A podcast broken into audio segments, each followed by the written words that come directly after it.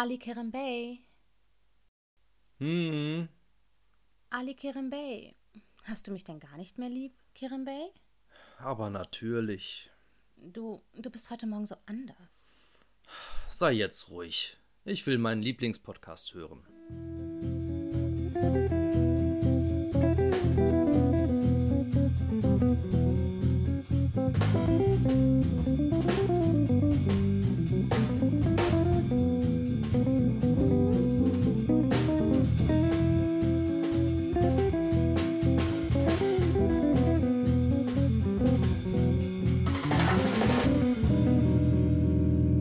Hallo, liebe Leute. Dies ist die zweite Ausgabe Lizenz zum Labern.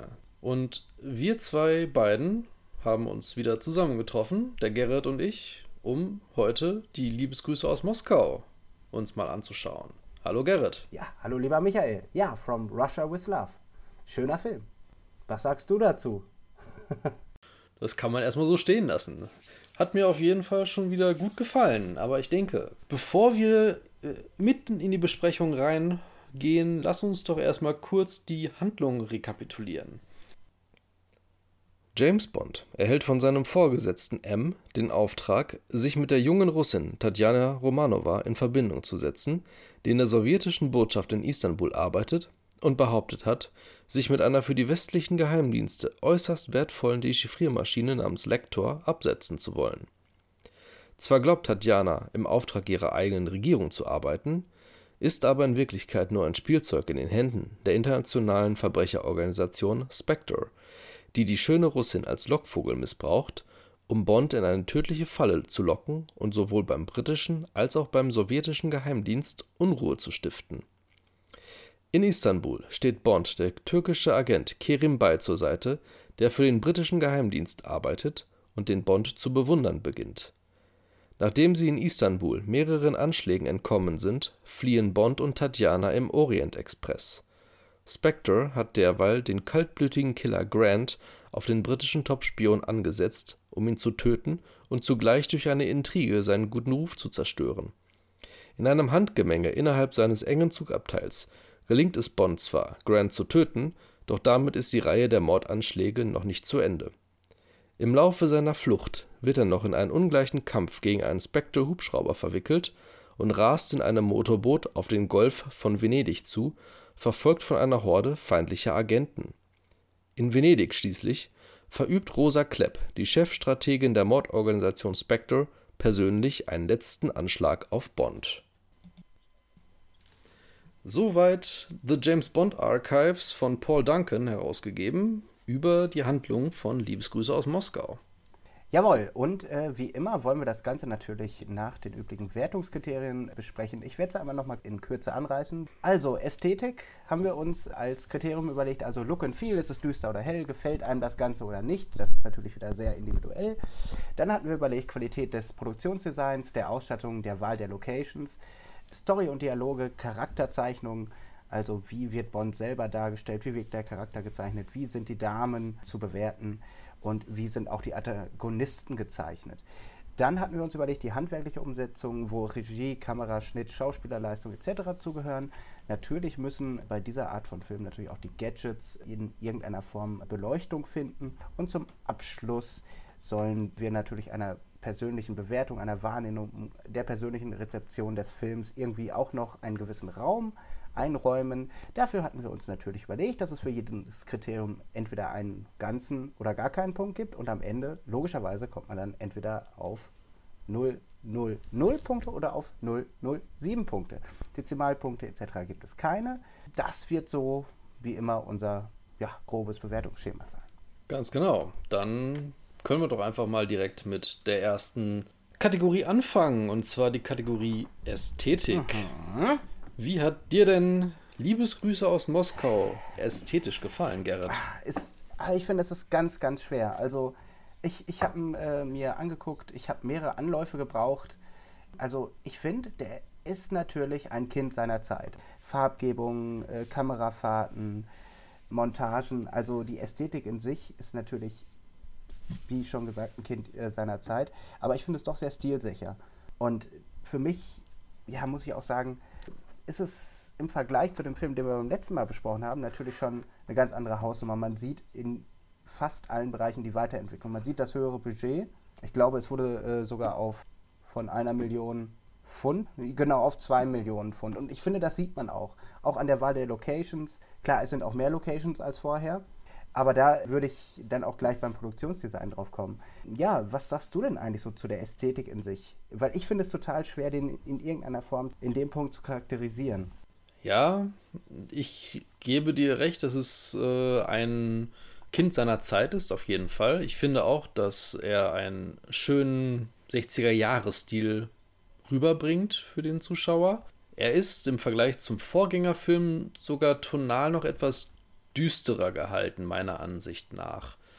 Was ich der Ästhetik des Films gut äh, schreibe, sind einige sehr schöne Szenerien, wie ich finde, und Details mhm. in einigen Aufnahmen. Also mir fällt da vor allen Dingen zu Beginn da das sehr, sehr schöne Set bei der Schachmeisterschaft ein. Und äh, auch viel im Rahmen der Kameraarbeit hat mich äh, ästhetisch da doch dann auch sehr, ist sehr angetan. Da gibt es einige schöne Einstellungen. Zum Beispiel, mhm. ich weiß nicht, ob dir das aufgefallen ist, bei den Szenen, die auf dem Boot von Nummer 1 spielen, von Spectre, ist so ein ganz sachtes Schaukeln zu bemerken. Das so die Kamera so ein bisschen so schwankt, wie als wenn es sich wirklich auf einem Boot befände. Das ist mir wirklich erst beim zweiten Mal gucken dann so aufgefallen. Da dachte ich mir, hm, das ist ja ein cleverer Kniff. Das hat mir gut gefallen. Hm, also das wäre mir jetzt nicht aufgefallen.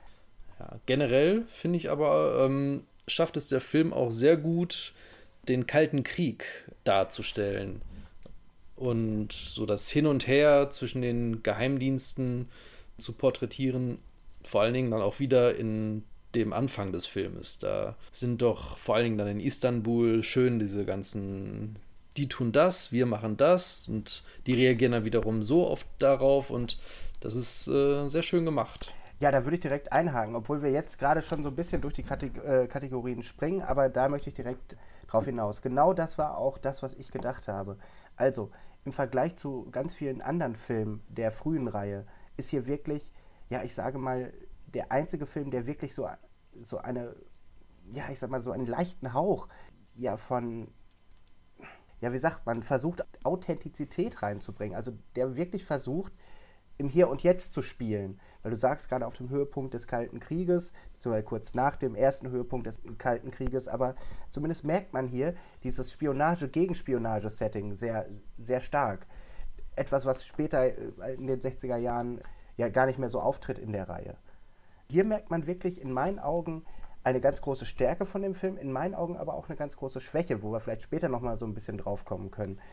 Was ich hier ganz schön finde, wie du gerade sagst, der Kalte Krieg spielt eine Rolle, aber er spielt nicht wirklich eine Rolle. Und was ich hier schön finde, und das ist im Vergleich zu den 80er Jahre Bonds eigentlich ganz schön, finde ich, dass im Grunde der Westen wie der Osten beide die Gelackmeierten sind am Ende und dass auch der Russe an sich nicht negativ dargestellt wird. Weil ich finde, man hat ganz oft so ein bisschen, ja, zumindest in den Roger Moore-Bonds äh, der späten 80er, irgendwie immer so ein bisschen das Gefühl, als würde hier auch so ein bisschen Propaganda betrieben. Das ist hier halt überhaupt nicht der Punkt. Im Grunde sind Westen und Osten Spielball von einer Organisation, die größer ist. Du sagst es, also Spielball ist genau der richtige Ausdruck im Grunde, das greift dann auch wieder ein Motiv auf, das in dem Film äh, ja auch präsent ist, äh, sind sie im Grunde nur Bauern auf einem Schachfeld. Sowohl die, der Westen als auch der Osten, sowohl Tatjana Romanova als auch James Bond, sind im Grunde nur Figuren auf dem Schachfeld der Realität der Welt des Filmes. Und äh, Spectre ist dann quasi einer der Spieler, der dann versucht, die beiden Seiten dann so gegeneinander auszuspielen irgendwie. Und das wird, das, darauf gehe ich nachher noch mal ein bisschen weiter ein, ähm, halt wirklich sehr schön dargestellt, wie Spectre es schafft, beide Seiten zu instrumentalisieren für seine Zwecke. Und generell wirkt der Film deutlich äh, realistischer als jetzt andere Szenarien, weil es hier, ich sag mal in Anführungsstrichen, nur um ein Dechiffriergerät geht und um die, äh, den äh, Seitenwechsel einer ja, einer Stenotypistin ja im Grunde, nur wenn ich mich jetzt nicht ganz vertue, die äh, in der sowjetischen Botschaft arbeitet. Mhm. Aber das wäre jetzt dann auch direkt wieder verknüpft mit der, äh, mit der Figur der Tatjana Romanova, wo wir auch gleich nochmal so ein bisschen drauf eingehen müssen. Ja, sie ist jetzt kein hohes Tier, kein KGB-General wie in ähm, wie im Timothy Dalton-Film Hilf mir auf die Sprünge, wie hieß er nochmal? Koskov in Hauch des Todes. Dankeschön. Hauch des Todes, The Living Daylights, genau. Das ist ja nun auch ein ähnliches Motiv. Der sowjetische Geheimdienstmitarbeiter, in dem Fall sogar ein General des KGB, wechselt die Seiten. Und James Bond muss irgendwie den Übergang quasi äh, gewährleisten von West nach Ost, äh, Ost nach West natürlich. Jetzt, wo du das, äh, wo du das gerade sagst, äh, finde ich, kann man die Anleihen, also das Grundthema, irgendwie schon in beiden Filmen auch so ein bisschen wiederfinden. Auch, auch wenn verschiedene Geschichten erzählt werden, das Grundthema bleibt also gleich. Hm, das war mir eigentlich so gar nicht noch aufgefallen. Weil letztendlich geht es ja auch nur wieder um jemanden, der überläuft. Mhm. Natürlich wird es da noch ein bisschen anders ausgeführt, aber da ist ja auch eher versucht worden, der realistische, ich sag mal, so einen ja, realistischen Anklang irgendwie zu finden. Und vielleicht kann man die Filme auch darunter vergleichen. Ja. In ihrer Thematik und in dieser eher realistischen ja, Tonart. Mhm. Das stimmt. Wo ich jetzt sagen würde, bevor wir nochmal auf die Ästhetik zurückkommen, mhm. würde ich sagen, müssten wir auch mal direkt auf die Qualität des Produktionsdesigns kommen. Weil ich glaube, über das Produktionsdesign selber, also über die Locations, über die Ausstattung, kann man auch wieder zurück zur Ästhetik kommen. Und äh, da muss ich natürlich sagen, gibt es erstmal im Vergleich zu Dr. No, den wir beim letzten Mal besprochen haben, eigentlich ja schon eine extreme Wende an vielen, vielen Stellen. Wir haben mehrere Locations, so wie es später sein wird, fast über den Erdball verteilt ist. Mhm. Und dieses, ja, was im ersten Teil anklingt, was später wieder ein bisschen zurückkehrt, fehlt hier ja komplett. Also dieses äh, gigalomanische, also die Festung des Bösen, also das, was später so ein bisschen so das Markenzeichen wird, fehlt hier ja vollends. Mhm. Und, und letztendlich ist auch das, als ich so drüber nachdachte, irgendwie vielleicht das auch so ein bisschen das Alleinstellungsmerkmal in den 60ern, dass halt dieses Over the Top fehlt. Aber ich finde, das macht den Film in sich auch, das würde ich später noch ein bisschen weiter ausführen, aber das macht es für mich auch so schwierig, ihn als wirklichen James Bond zu sehen. Er ist hier zu realistisch. Nicht zu realistisch, aber das, was es später ausmacht, finde ich, wird hier völlig, ja, völlig außen vor gelassen. Es ist zweifelsohne ein guter Film. Das ist unbestreitbar. Aber ich weiß noch, dass ich den als Kind gesehen habe und enttäuscht war. Weil er eben nicht genau die Elemente hat, die wir beim letzten Mal schon mal besprochen haben und später formelhaft werden. Mhm. Letztendlich könnte auch ein anderer Name draufstehen. Es wäre immer noch ein sehr, sehr guter Film. Aber ob da wirklich James Bond drinsteckt, das ist jetzt die Frage, wo wir vielleicht auch gleich noch weiter drüber sprechen müssen.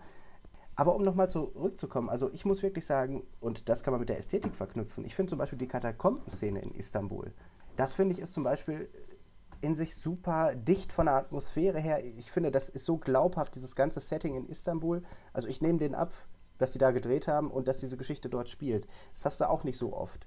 Die Szene ist wirklich in äh, Istanbul auch gedreht worden. Das ist also eine echte, eine echte Szenerie. Das ist nicht im Studio entstanden, das ist da wirklich so vor Ort.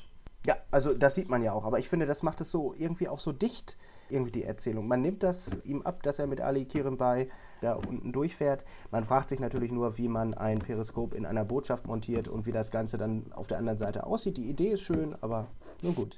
ja, geschenkt. Im Zweifelsfall hat irgendwo ein Bild dann auf einmal Glasaugen oder so. Ich weiß es auch nicht. Was sind denn so deine Punkte, wo du gesagt hast, in der Ausstattung und im Produktionsdesign generell siehst du Positives, Negatives, wie auch immer? Also ich persönlich finde, dass Istanbul ein wunderbarer Schauplatz ist für die Geschichte und den Film an sich auch und auch sehr gut eingebunden ist. Das ist ja wirklich eine Stadt zwischen Ost und West gewesen, wo die Geheimdienste ähm, sich gegenseitig auf den Füßen standen. Das war vergleichbar wahrscheinlich nur noch in Berlin und vielleicht in Wien auch. Das weiß ich nicht, weil ja Wien auch eine geteilte Sektorenstadt nach dem Krieg direkt war. Und insofern gibt es da wirklich einige sehr, sehr schöne Sequenzen, Ich finde da die Szenen auf dem Bosporus zum Beispiel sehr ansprechend oder auch in der Hagia Sophia. Die Orient Express Sequenz ist auch auf jeden Fall ganz weit vorne im Setdesign und hat mir auch sehr, sehr gut zugesagt. Und du sprachst gerade ja davon, dass du enttäuscht gewesen bist, weil es nicht so die James Bond Standards irgendwie so geliefert hat.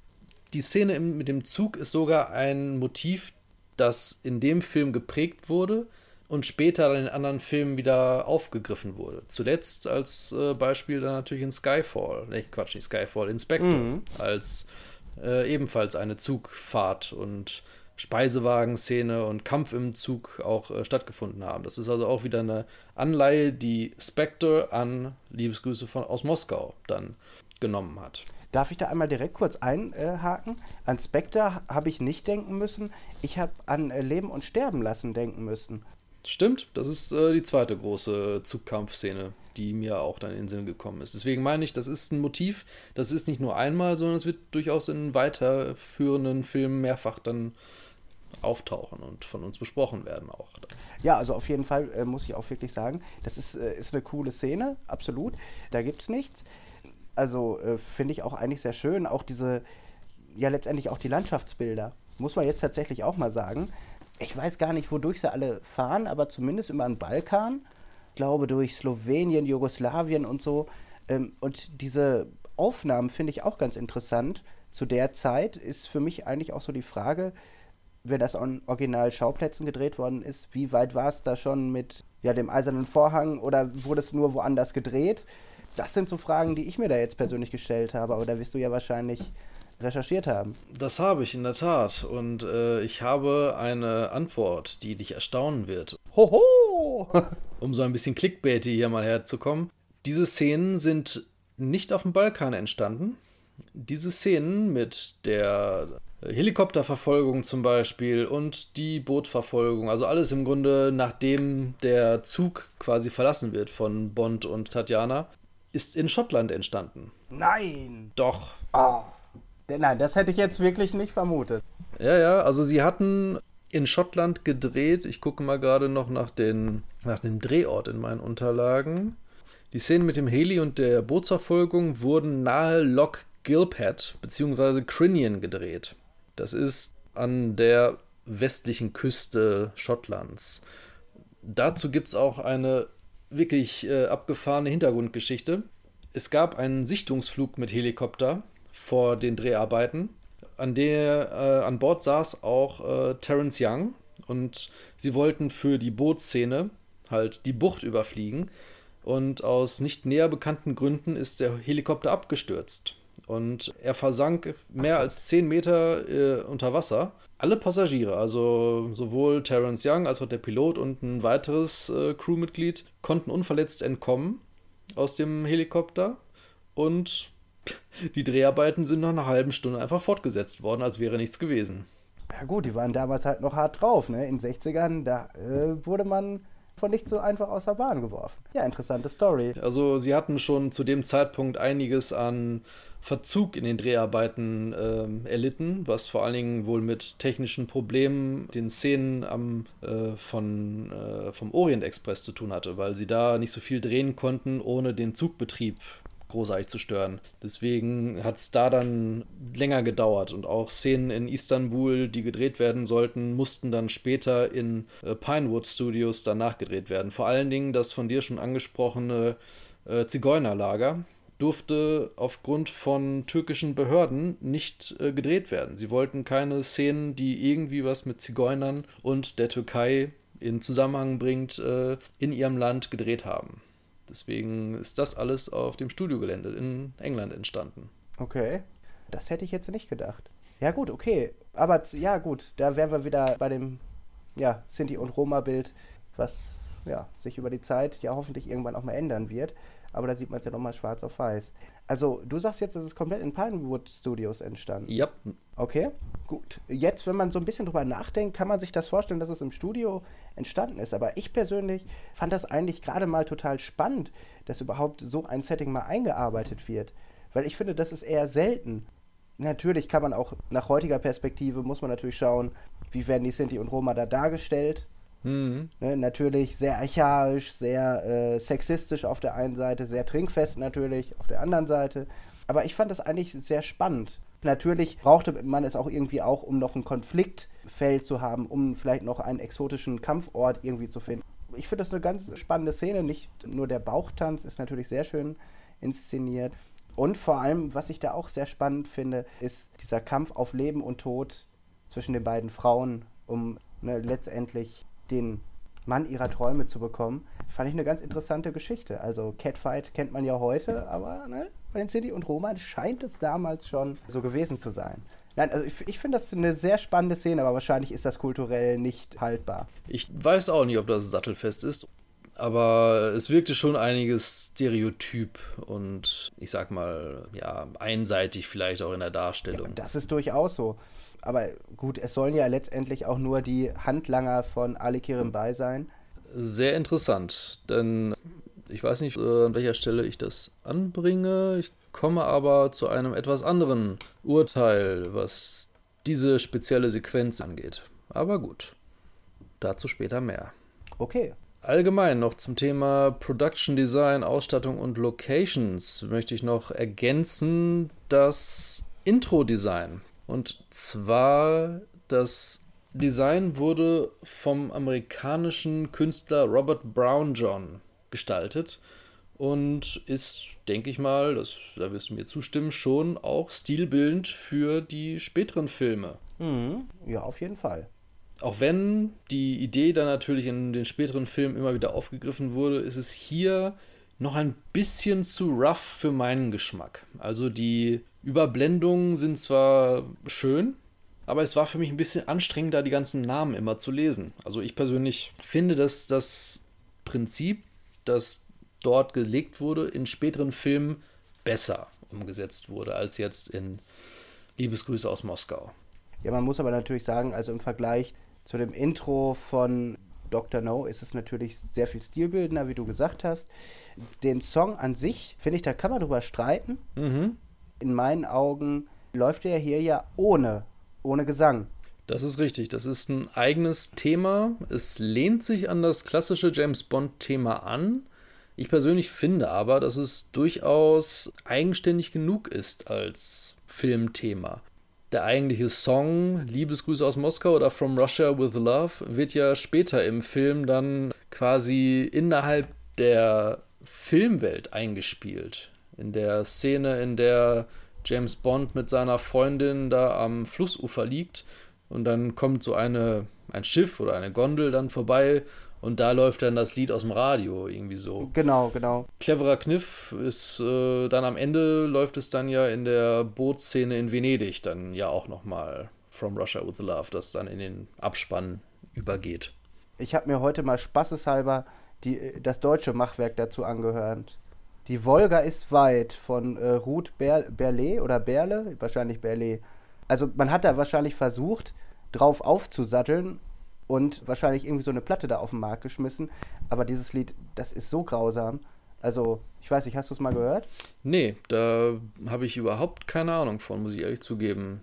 Erzähl mehr. Ja, äh, bin ich eben durch Zufall drauf gestoßen. Diese deutschsprachige Version auf jeden Fall, äh, die Wolga ist weit.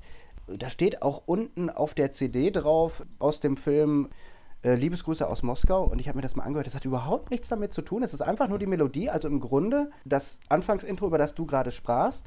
Und dann singt einfach eine, ja, ja, eine typische 60er-Jahre-Sängerin darüber irgendwie eine russische Volksweise und das sollte dann verkauft werden. Also wahrscheinlich damals schon dieses ja, Merchandising-Trittbrettfahrer-Ding. Äh, aber ich fand es wirklich sehr kurios. Kann man machen, aber ich denke, das Original ist schon besser. Ja, wobei ich muss sagen muss, ich persönlich finde, dass Thema deutlich ansprechender, also das From Russia with Love Thema, als den Song, der dann im Abspann läuft. Der ist ein bisschen, ja, okay, aber jetzt auch kein, kein absoluter super Song, den man auch heutzutage noch immer so gut hören kann.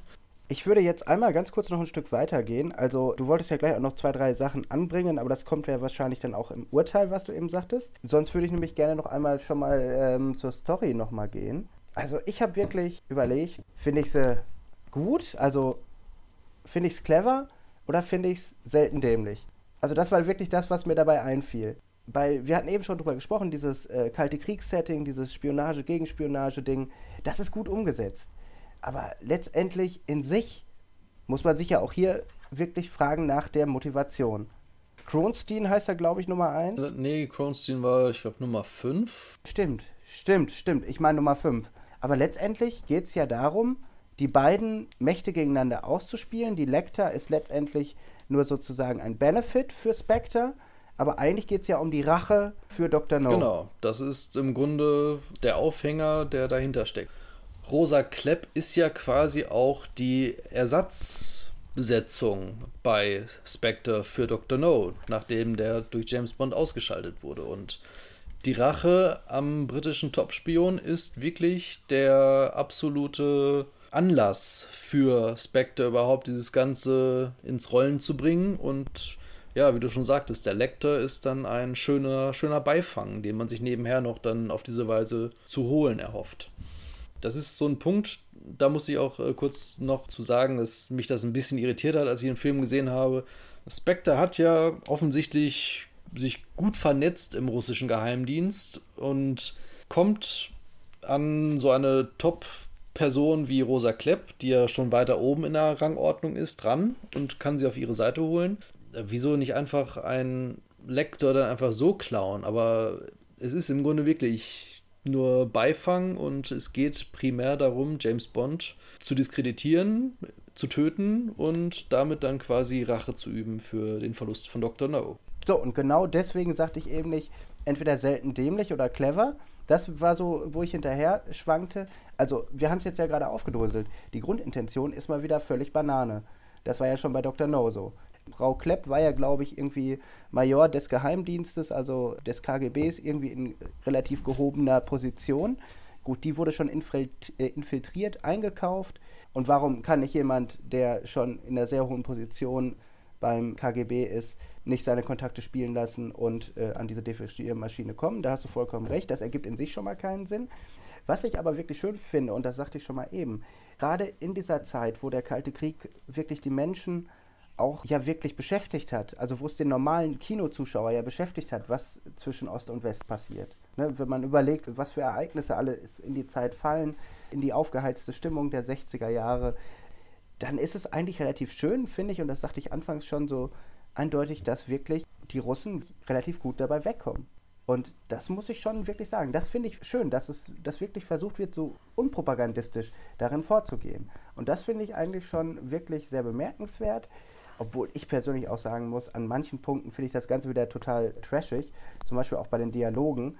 Wenn ich zum Beispiel an Ali Kirimbai denke, da muss ich wirklich sagen, also ich kann es gar nicht so schön stöhnen, wie es in der deutschen Übersetzung gestöhnt wird und gehaucht wird. Das bleibt immer wieder hängen, wenn ich den Film sehe. Generell ist mir aufgefallen, dass das Drehbuch ein bisschen weniger auf den Humor geht und auch an keine so besonderen äh, erinnerungswürdigen Zitate irgendwie dann für diesen Film produziert hat. Wie jetzt meinetwegen äh, aus Dr. No, die waren auf dem Weg zu ihrer eigenen Beerdigung.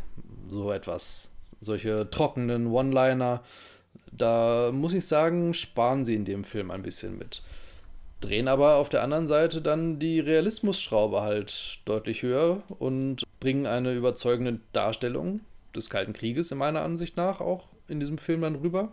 Genau wie du sagtest, dass die Russen da jetzt nicht zum Feind dann gemacht worden sind, sondern ganz bewusst auch äh, sich entschieden wurde, Spectre als Gegenspieler zu installieren. Das wurde damals gemacht, um diplomatische Verwicklungen mit dem Osten halt zu vermeiden. Die Organisation wird wirklich gut dargestellt als eine dritte Macht im Hintergrund, die wirklich effektiv darin sein kann, die Blöcke gegeneinander auszuspielen. Das ist auch generell absolut bemerkenswert an diesem Film, dass ja wirklich die ersten 15, fast 20 Minuten des Films sich komplett nur um die Perspektive von Spectre drehen. Du hast diese Verfolgungssequenz im Irrgarten, wo du erst denkst, es wäre der echte James Bond und dann am Ende stellt sich raus, es ist nur ein Double gewesen auf einem Trainingslager für die Agenten von Spectre. Dann hast du die Szene in Venedig mit der Schachweltmeisterschaften und dem anschließenden äh, Gespräch auf dem Boot von äh, Nummer 1 oder Blofeld halt.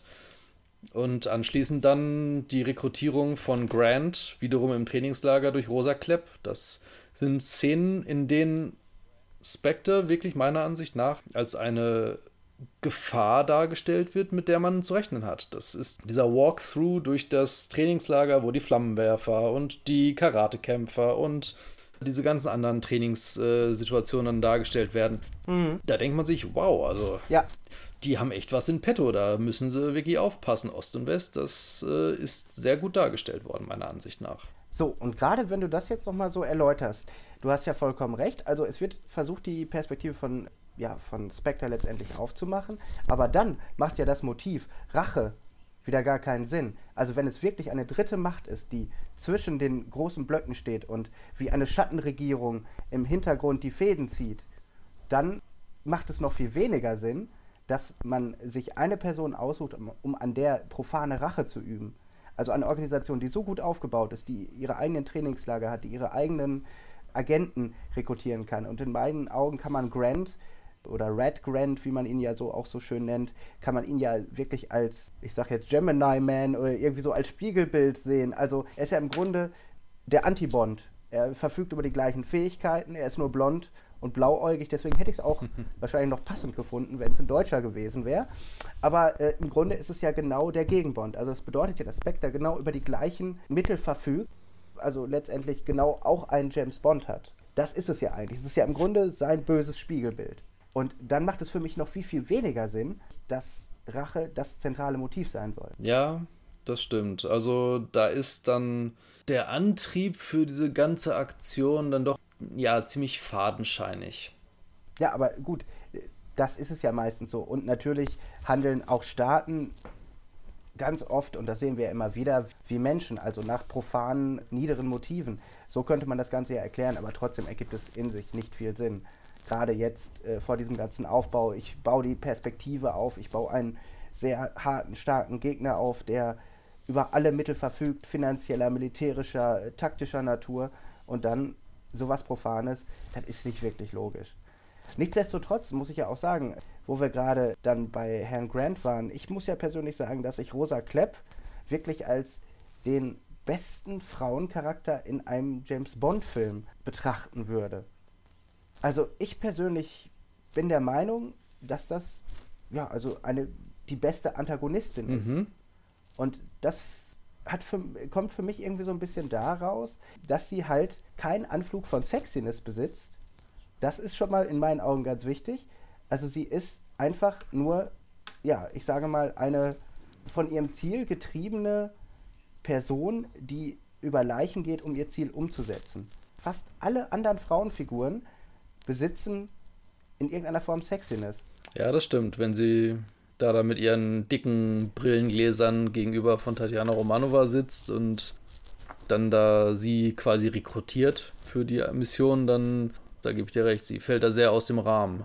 Also sie ist sehr androgyn gezeichnet in meinen Augen, aber trotzdem zielstrebig, kaltblütig. Ich persönlich muss wirklich sagen, dass ich die eigentlich so am eindrucksvollsten finde. Weil wenn man sich dann zum Beispiel mal hier die aus GoldenEye, wie heißt denn noch, die alle äh, beim Sex erwürgt? Xenia Onatop. Genau, also das ist ja dagegen ein Abziehbildchen. Also, ne, weil da ist ja nichts dahinter. Also es ist einfach ja. nur eine brutale Sadistin, der man das einfach auf den Leib geschrieben hat, dass er die Menschen äh, beim Koitus tötet. Und das ist natürlich nur als Schauwert gedacht, als Unterhaltungsfaktor. Das hat, ist eigentlich für den Charakter unrelevant, aber es soll natürlich ja auch immer so ein bisschen over the top sein. Aber hier, ich finde, diese Figur ist in sich komplett glaubwürdig als Überläuferin, die trotzdem ihre alten Kontakte nutzt, die vom KGB ausgebildet worden ist und ziemlich hoch im Offiziersrang aufgestiegen ist. Ich finde, das nimmt man dieser Schauspielerin und der Figur halt in sich komplett ab, finde ich, bis zum Ende. Okay, und deswegen muss ich persönlich sagen, ist das für mich eine so der stärksten Frauenfiguren. Weil eben halt nicht auf diesem, ja, ich sag mal, auf diesem Rücken des Schauwerts, der irgendwie Schindluder getrieben wird. Sondern da, ich finde, man nimmt sich ja auch Zeit, diese Figur aufzubauen. Ja, das stimmt. Ja gut, man baut sie, man baut sie relativ schnell wieder ab am Ende, aber äh, na gut. Ja, sie ist ja integraler Part der ganzen äh, Anfangssequenz. man folgt ihr ja dann auch ein Stück weit äh, in diesem, in dem äh, Beginn des Filmes. Die Darstellung hingegen, muss ich sagen, hat bei mir dann mitunter auch so ein bisschen für Augenrollen gesorgt. Es gibt Situationen, da macht sie es richtig gut, aber in einigen ist es leider auch ein bisschen hölzern von Lotte Lenya dann dargestellt. Sie ist ähm, eine gebürtige Wienerin, mhm. die ähm, bei der Urbesetzung von Brechts Dreigoschen-Oper 1928 in Berlin mhm. Eine Rolle hatte und damit auch ihren Durchbruch dann gefeiert hat. Und äh, nach dem Zweiten Weltkrieg auch in den USA erfolgreich war. Am Broadway trat sie mehr als tausendmal in dem Musical Kabarett oder Kabarett auf und war dementsprechend dann auch eine auf jeden Fall erfolgreiche Schauspielerin. Aber, und das ist wirklich nur meine ganz persönliche Einschätzung, ich fand sie in dem Film ein bisschen hölzern mitunter. Also ich habe es gerade noch mal kurz nachgeguckt. Eine Oscar-Nominierung für Der römische Frühling der Mrs. Stone. Sagt mir jetzt überhaupt nichts der Film, aber eine Oscar-Nominierung heißt ja, dass sie gar nicht so schlecht sein kann. Ja gut, ich verstehe das, das äh, Augenrollen, ja gut, vielleicht hat es ein bisschen übertrieben. Aber mir ist es gar nicht so negativ aufgefallen. Aber das mag wahrscheinlich dann auch wieder im Gusto des einzelnen Betrachters liegen. Ja, das stimmt. Wir haben noch einen anderen ähm, Schauspieler mit Oscar-Nominierungen im Cast von äh, Liebesgrüße aus Moskau. Und zwar den zweiten großen Gegenspieler von Bond in diesem Film, Red Grant, der dargestellt wurde von Robert Shaw, ein britischer TV- und Theaterschauspieler, der, ich denke, neben diesem Film seine bekannteste Rolle in Der Weiße Hai hatte. Ach Gott. Ja, er war Quint, der Haifänger, der sich mit dem Sheriff äh, zusammengetan hat, um den Hai zu jagen und sein letztes Opfer wurde. Spoiler für Der Weiße Hai an dieser Stelle. Und Robert Shaw äh, bekam eine Oscar-Nominierung für den Film Ein Mann für jede Jahreszeit wo du dann gerade äh, bei Grant bist, da würde ich gerade schon einmal kurz zu den Gadgets einmal kurz kommen, weil bei Grant werden ja auch die meisten Gadgets eingesetzt, so finde ich zumindest. Also was er selber einsetzt und was ihm letztendlich zum Verhängnis wird. Und da muss ich natürlich sagen, auch da sind wieder so ein bisschen Logiklücken und da schließe ich wieder so ein bisschen, ja, ich sag mal, zu der Charakterzeichnung bzw. Zu, zur Story zurück. Also natürlich, klar, irgendwann muss sich der Held ja immer aus einer Situation befreien. Der Charakter von Red Grant wird ja über den ganzen Film aufgebaut. Und ich sagte ja eben schon, es ist ein Anti-Bond. So finde ich, kam es für mich rüber. Das würde ja auch Sinn ergeben. Aber dafür, finde ich, wird er halt dann relativ dumm um die Ecke gebracht. Und deswegen komme ich auf die Gadgets. Ne? Im, Grund, Im Grunde ist Grant ihm körperlich überlegen. Und im Grunde ist ja äh, James Bonds Schicksal schon besiegelt, ja, und dann will er sich ja noch rauskaufen aus der Situation. So, und natürlich weiß der liebe Grant nicht, dass diese Gasgranaten da drin verbaut sind in dem Koffer und dann geht die natürlich los und letztendlich ist das ja sein Untergang. Ja, und ich finde, das ist irgendwie ein bisschen dämlich gelöst. Weil wenn es ein Anti-Bond ist, finde ich das nicht logisch. Was sagst du dazu?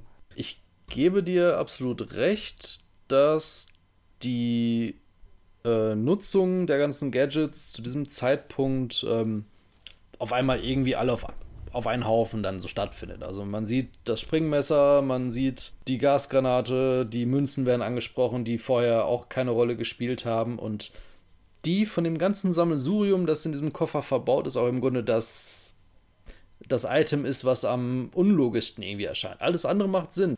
Da sind Munition für das Gewehr dabei, da ist das Springmesser drin. Die Gasgranate als äh, Sicherung des Inhalts macht auch irgendwo Sinn.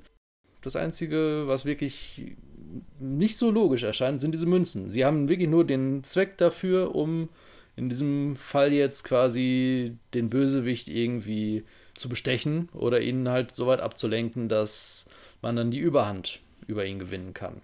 Und genau da sehe seh ich nämlich auch das Problem. Weil wenn es ein Antibond ist, dann müsste er ja auch getrieben sein von Lo Loyalität zur Sache seiner Organisation. Und dann macht Bestechung ja keinen Sinn mehr. Das würde ich nicht so sehen. Die Charakterisierung von Grant ist zu Beginn des Filmes, als er rekrutiert wird von Rosa Klepp für die Mission, ist so, dass er als ja, Schwerverbrecher und Psychopath, Soziopath auf jeden Fall halt mit einer gewissen Persönlichkeitsstörung versehener Mann, der halt dadurch dann zum Gewalttäter geworden ist, ähm, dargestellt. Und das ist halt ein Mann, der dann auch, ich sag mal, sprunghaft vielleicht reagiert und zwar ein Stück weit gesteuert werden kann, aber immer noch so ein bisschen ähm, unvorhersehbar ist und in dem Fall halt einfach von seinen niederen Instinkten dann äh, geleitet wurde. Das ist jetzt wirklich nur meine wilde in, äh, Interpretation der Figur. Ich nehme aber durchaus auch wahr, dass die Situation im Zug zu einem gewissen Zeitpunkt einfach so offensichtlich für ihn sprach, dass er ja Bond schon am Boden hatte und ihn einfach im Grund wirklich nur noch hätte abknallen müssen dann wäre die Chose durch gewesen. Aber er musste halt dann da ihm noch irgendwie wieder sich aufrappeln lassen und äh, ihm dann noch was vom Pferd erzählen, von wegen Spectre und Pipapo. Das, bis zu dem Zeitpunkt hatte James Bond ja überhaupt keine Ahnung, womit er es da zu tun hatte. Äh, gut, wir wissen aber auch nicht, was er vorher war. Wir wissen nur, dass er aus dem Dartmouth-Gefängnis da irgendwo äh, geflohen ist oder da rausgeholt wurde. Wir wissen gar nichts über seinen Werdegang. Also das, was du da hineininterpretierst, ja, doch, ich glaube, es wird sogar gesagt, dass er irgendwie äh, soziopathische Tendenzen hat. Meine ich, wird irgendwo am Anfang auch gesagt, weil in, de, in dem Dossier wird das, glaube ich, besprochen. Aber das ist für mich, und da greift ja die Unlogik schon wieder, ne? Im Grunde ist er einfach nur der weitere, ja, also nur die Idee des Storyschreibers, äh, des Drehbuchschreibers, wie kommen wir denn jetzt hier weiter? Und deswegen muss er erstmal sein Textchen aufsagen, dann äh, muss er halt noch sich bestechen lassen weil anders kommen wir aus der Situation jetzt gerade nicht raus. Und das ist einfach in sich, ja, ist gut für den Film, muss es so sein, aber es ist in sich nicht wirklich tragfähig und vielleicht für damalige Verhältnisse okay, weil da hat ein Schurke ja öfter mal seinen Plan auch so erklärt könnte man natürlich nach heutigem Storytelling so äh, nicht mehr stehen lassen. Da stimme ich durchaus zu. Da rascheln doch schon sehr laut die Drehbuchseiten an dieser Stelle und äh, bauen für James Bond irgendwie eine Möglichkeit, doch noch aus dieser verfahrenen Situation rauszukommen. Und zwar durch äh, unlogisches Verhalten auf Seiten seines Gegenspielers. Der, aber das möchte ich an dieser Stelle wirklich äh, ganz deutlich sagen, mir zu, bis zu dem Moment ganz, ganz, ganz fantastisch gefallen hat. Also als, wie wir schon mehrfach jetzt betonten, als wirklich ebenbürtiger Gegenspieler zu James Bond konzipiert wurde. Und dadurch, dass er auch wirklich erst ganz spät am Schluss seinen ersten Text quasi hat, ja, er hat schon so was Terminatorhaftes. Der geht dahin, der langt zu und wo er hinlangt, da wächst kein Gras mehr. Also es hat bis zu dem Zeitpunkt, wo er sich mit James Bond dann auch äh, handgreiflich anlegt, gibt es keinen, der ihm irgendwie gewachsen ist. Und gerade die Kampfsituation in dem Zugabteil ist ja wirklich auch ganz, ganz fantastisch gedreht. Wo wir eben noch bei der Charakterzeichnung waren, ich finde, bevor wir dann zur handwerklichen Leistung übergehen, Tatjana Romanova, der sollte man sich vielleicht noch mal kurz widmen. Ja, auf jeden Fall. Ihr und auch noch einer anderen Figur, der wir bislang noch wenig Aufmerksamkeit geschenkt haben. Also äh, da habe ich noch so ein bisschen gedacht, also finde ich, ist zwar auch ein bisschen vielschichtiger als äh, andere Frauenrollen, sage ich mal, aber irgendwie schwankt das so zwischen, in meinen Augen, so einem naiven Dummchen und einer knallharten Sozialistin, die alles für Mütterchen Russland tun würde. Und ich finde das da irgendwie so unglaubwürdig. Also im Grunde wissen ja beide Parteien, okay, sie lassen sich hier auf ein Spiel ein. Und trotzdem versucht sie das ja irgendwie so rüberzubringen, als wenn sie angeblich in ihn verliebt wäre. Und ich finde, das ist teilweise schon so ein bisschen Hanebüchen, würde ich es fast nennen. Und ich finde, gerade so diese Schiffsszene macht das Ganze nochmal so ein bisschen deutlich. Also, beide Seiten wissen ja eigentlich, dass es sich gegenseitig gar nicht abnehmen. Und das finde ich irgendwie schwierig. Weiß ich nicht, wie siehst du das? Ja, da stimme ich dir weitestgehend auch zu. Ich finde persönlich, die Figur macht, auch wenn es laut Drehbuch einen geben sollte, eigentlich gar keinen wirklichen Wandel so durch in ihrem Verhalten.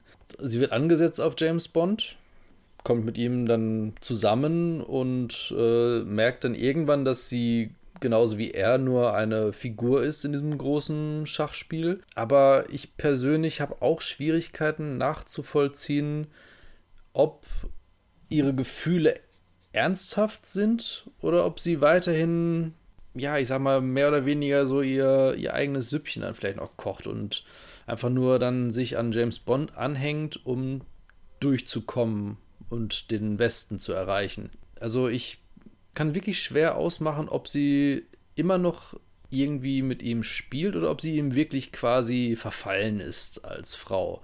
In der Zugfahrtszene ist es dann wirklich äh, für mich sehr schwer dann irgendwie zu erkennen.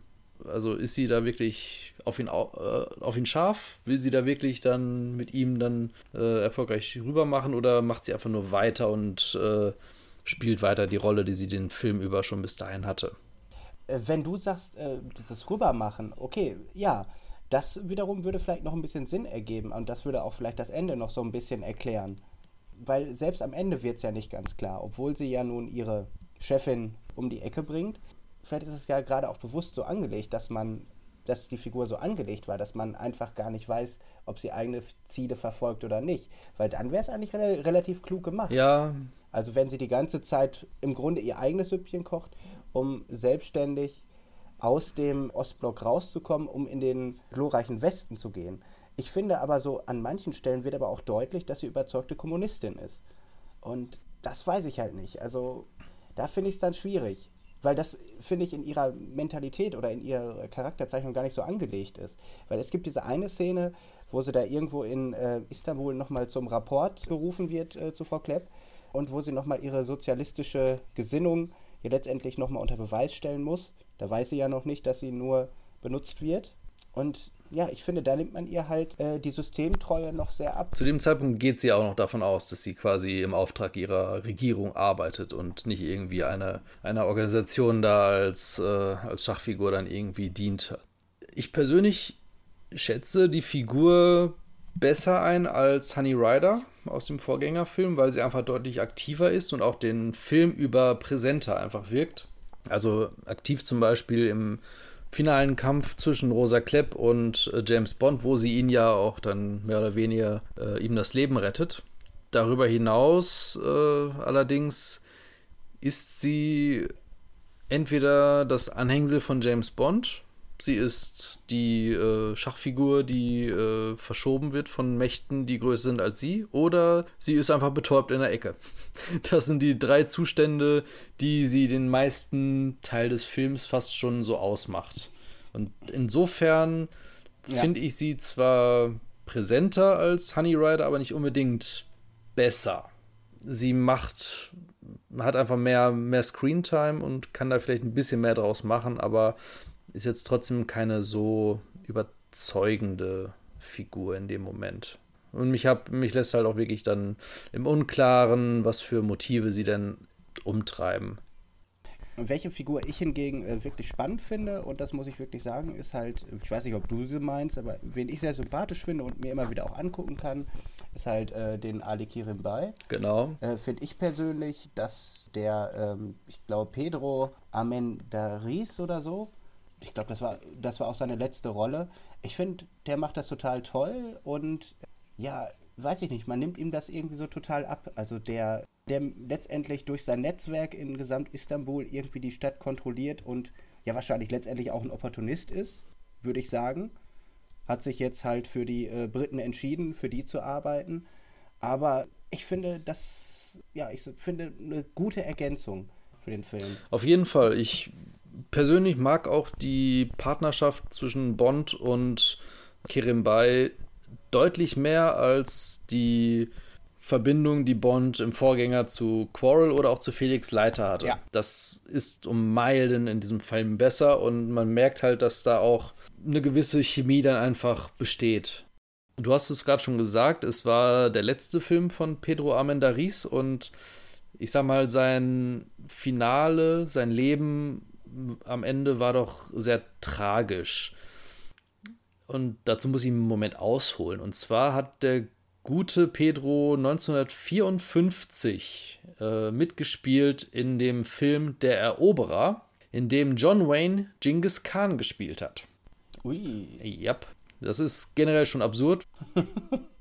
Das kann ich mir gerade überhaupt nicht vorstellen, aber okay. Ja, such mal nach Fotos. Das sieht echt ganz, ganz seltsam aus. Äh, John Wayne mit diesem komischen äh, Genghis Khan-Bärtchen. Ähm, auf jeden Fall, dieser Film ist nicht nur wegen dieser grandiosen Fehlbesetzung äh, in die Geschichte eingegangen, sondern auch, weil Teile des Filmes auf einem ehemaligen Atombomben-Testgelände gedreht wurden, dessen Erdreich später dann auch in Studioszenen verwendet wurde, um halt die Szenerie irgendwie beizubehalten du kannst dir vielleicht schon denken, dass diese Erde halt verstrahlt gewesen ist und dementsprechend auch mehr als 90 Crewmitglieder des Filmes im Nachhinein an Krebs erkrankt sind. So auch Pedro Armendariz. Ach Gott. Ja, er war zu dem Zeitpunkt, als die Dreharbeiten für ähm, Liebesgrüße aus Moskau anliefen, war er schon erkrankt und seine Szenen mussten deshalb auch alle vorgezogen werden, damit die quasi über die Bühne gehen konnten, bevor er dann überhaupt nicht mehr in der Lage war, irgendetwas zu schauspielern. Und als er dann seine äh, Arbeit beendet hatte, er hatte also auch dann noch äh, Nachsynchronisation dann schon vorgenommen, während die anderen Szenen noch gedreht wurden, ist er dann zurückgekehrt in die USA und äh, in Los Angeles hat er sich dann im Krankenhaus dann selbst erschossen bevor er quasi endgültig dem Krebs dann äh, langsam sich er hätte ergeben müssen. Mhm. Und er wollte halt diesen Film noch unbedingt zu Ende drehen, damit er dann für seine Familie irgendetwas äh, hinterlassen konnte, finanzieller Natur, dass sie abgesichert waren fürs Erste. Darum war er halt dann auch so versessen drauf, diesen Film dann zu beenden. Und man muss ihm auch ganz eindeutig sagen, trotz Krankheit und Einschränkungen, die sich damit verbunden haben, hat er wirklich eine ganz fantastische Arbeit geleistet. Ja, ich habe gerade noch mal ganz kurz geguckt. Drei Jahre zuvor waren auf der Nevada-Testzeit die Atombombe Harry, später Dirty Harry genannt, gezündet worden. 91 Crewmitglieder, darunter John Wayne selbst, erkrankten ja, an Krebs. Krass. Dass, dass man da nicht drauf kommt, dass man auf einem Atomwaffentestgelände nicht unbedingt drehen sollte. Naja gut, es waren die 50er. Da war Atomkraft ja noch gut. Genau. In den 50er Jahren konnte man sie ja noch in Kühlschränken äh, verstecken, um Atombombenexplosionen zu überstehen, nicht wahr? Nur wenn man Indiana Jones heißt. natürlich, natürlich. Das ist, das ist die Grundbedingung dafür. Ja, nein, aber interessante Geschichte auf jeden Fall. Das stimmt. Und dass John Wayne selbst an Krebs erkrankt ist, das habe ich nicht gewusst. Ich dachte, weil er immer so viel quarzt. Aber nun ja. Ein Punkt, den ich noch, äh, oder ja, ich möchte noch zwei Punkte zum Thema Charakterzeichen noch ansprechen. Der eine greift nochmal auf die Frauenfiguren zurück und das ist so ein Detail, das mir einfach aufgefallen ist und ich wollte mal hören, ob du da jetzt, wenn ich das berichte, ähnlich siehst oder ob du da vielleicht noch andere Schlüsse drauf ziehst. Aber was mir an diesem Film aufgefallen ist, zumindest denke ich, dass, es, äh, dass ich da eine Verbindung irgendwo gesehen habe, ist, dass die wichtigen Frauenfiguren oder die Frauenfiguren im Allgemeinen in dem Film alle irgendwie durch ihre Abhängigkeit oder Fokussierung auf bestimmte Männer definiert werden. Da haben wir zum einen natürlich Tanja, die ein Stück weit nur das Anhängsel von James Bond ab einem gewissen Zeitpunkt im Film wird. Und wir haben dann auch Rosa Klepp, die ja im Grunde auch so eine Abhängigkeit zu Nummer 1 dann irgendwie hat. Und ja, ihn dann versuchen muss, irgendwie zu gefallen, um, um dann auch ihr eigenes Überleben dann zu sichern. Denn das wird ja deutlich am Ende, als Kronstein dann äh, stirbt, sieht man ja, dass sie ganz offensichtlich auch schon quasi mit ihrem Leben abgeschlossen hat zu diesem Zeitpunkt und fürchtete, dass sie dann die nächste wäre. Das ist so ein, so ein Detail, das mir so aufgefallen ist bei den Frauenfiguren. Also ja klar, gut, sie kriegt nochmal eine Chance, das, was er nicht hingekriegt hat, zu beenden. Das ist schon sicherlich so. Wenn man das als Abhängigkeit so sieht, ja, stimmt, könnte man so sehen. Aber ich denke, das ist hier nicht bewusst gemacht worden, sondern in meinen Augen ist das doch einfach die ganz normale sexistische Sichtweise der 60er Jahre. Mhm dass Tatjana natürlich nur ein Love Interest irgendwo ist und letztendlich ja so gar keine eigene Entscheidungshoheit hat. Ich finde, das ist einfach völlig normal dem Zeitgeist geschuldet. Aber jetzt, wo du es sagst, äh, fällt einem da schon so eine gewisse ja, Kontinuität auf, die sich aber letztendlich auch bei Dr. No ja schon wiederfindet, wie wir auch schon drüber gesprochen haben. Ja gut, und es gibt am Anfang die, äh, die Dame, die da so nett verführt wird, die zu ihrem Ehemann, glaube ich, zurück muss, wenn man da mal so zwischen die Zeilen hört, ne? Ja, das weiß ich jetzt nicht ganz genau, aber es ist eine weitere Kontinuität, die von Dr. No beibehalten wurde, denn es handelt sich dabei um die gute Sylvia Trench. Ach Gott. Die Schauspielerin ist dieselbe und Ehrlich? die Figur dementsprechend auch. Das äh, war überlegt worden äh, zu Beginn der James Bond-Verfilmung, dass man James Bond in London eine feste Freundin verpassen wollte, die dann in weiteren Filmen noch aufgetaucht wäre. Und das wäre halt die Sylvia Trench gewesen. Allerdings, und das ist dann sozusagen für sie dann persönliches Pech gewesen, äh, wurde dieser Plan nicht weiter verfolgt, weil Terence Young äh, nach diesem Film erstmal eine Pause gemacht hat als Regisseur. Hätte er den dritten James Bond-Film, Goldfinger, ebenfalls vom Regiepult aus begleitet, dann wäre vermutlich auch Eunice Gayson als äh, Sylvia Trench wieder aufgetaucht. Ich finde aber eigentlich äh, eine sehr gute Entscheidung. Weil ich finde, das hätte die moralische Fragwürdigkeit nochmal irgendwie noch ein bisschen erhöht, zumindest aus heutiger Mhm. Perspektive. Für mich war das nur irgendeine Bettgespielin unter Tausenden. Millionen, Milliarden, Myriaden, völlig egal. Ähm, und ich glaube, ich hätte es als nicht ganz sinnig erachtet für die Figur, wenn da eine, eine feste Partnerschaft im Hintergrund wäre und er ständig, ich sage mal, sich moralisch ambivalent verhalten würde. Ich meine, er ist ja in sich schon äh, sehr moralisch ambivalent. Die äh, Figur, hatten wir beim letzten Mal schon besprochen, ist ja in sich nicht. Gut, sie folgt zwar einem Kodex, aber der nicht unbedingt für den normalsterblichen Bürger so nachzuvollziehen ist. Und ich finde, das ist eigentlich eine gute Entscheidung.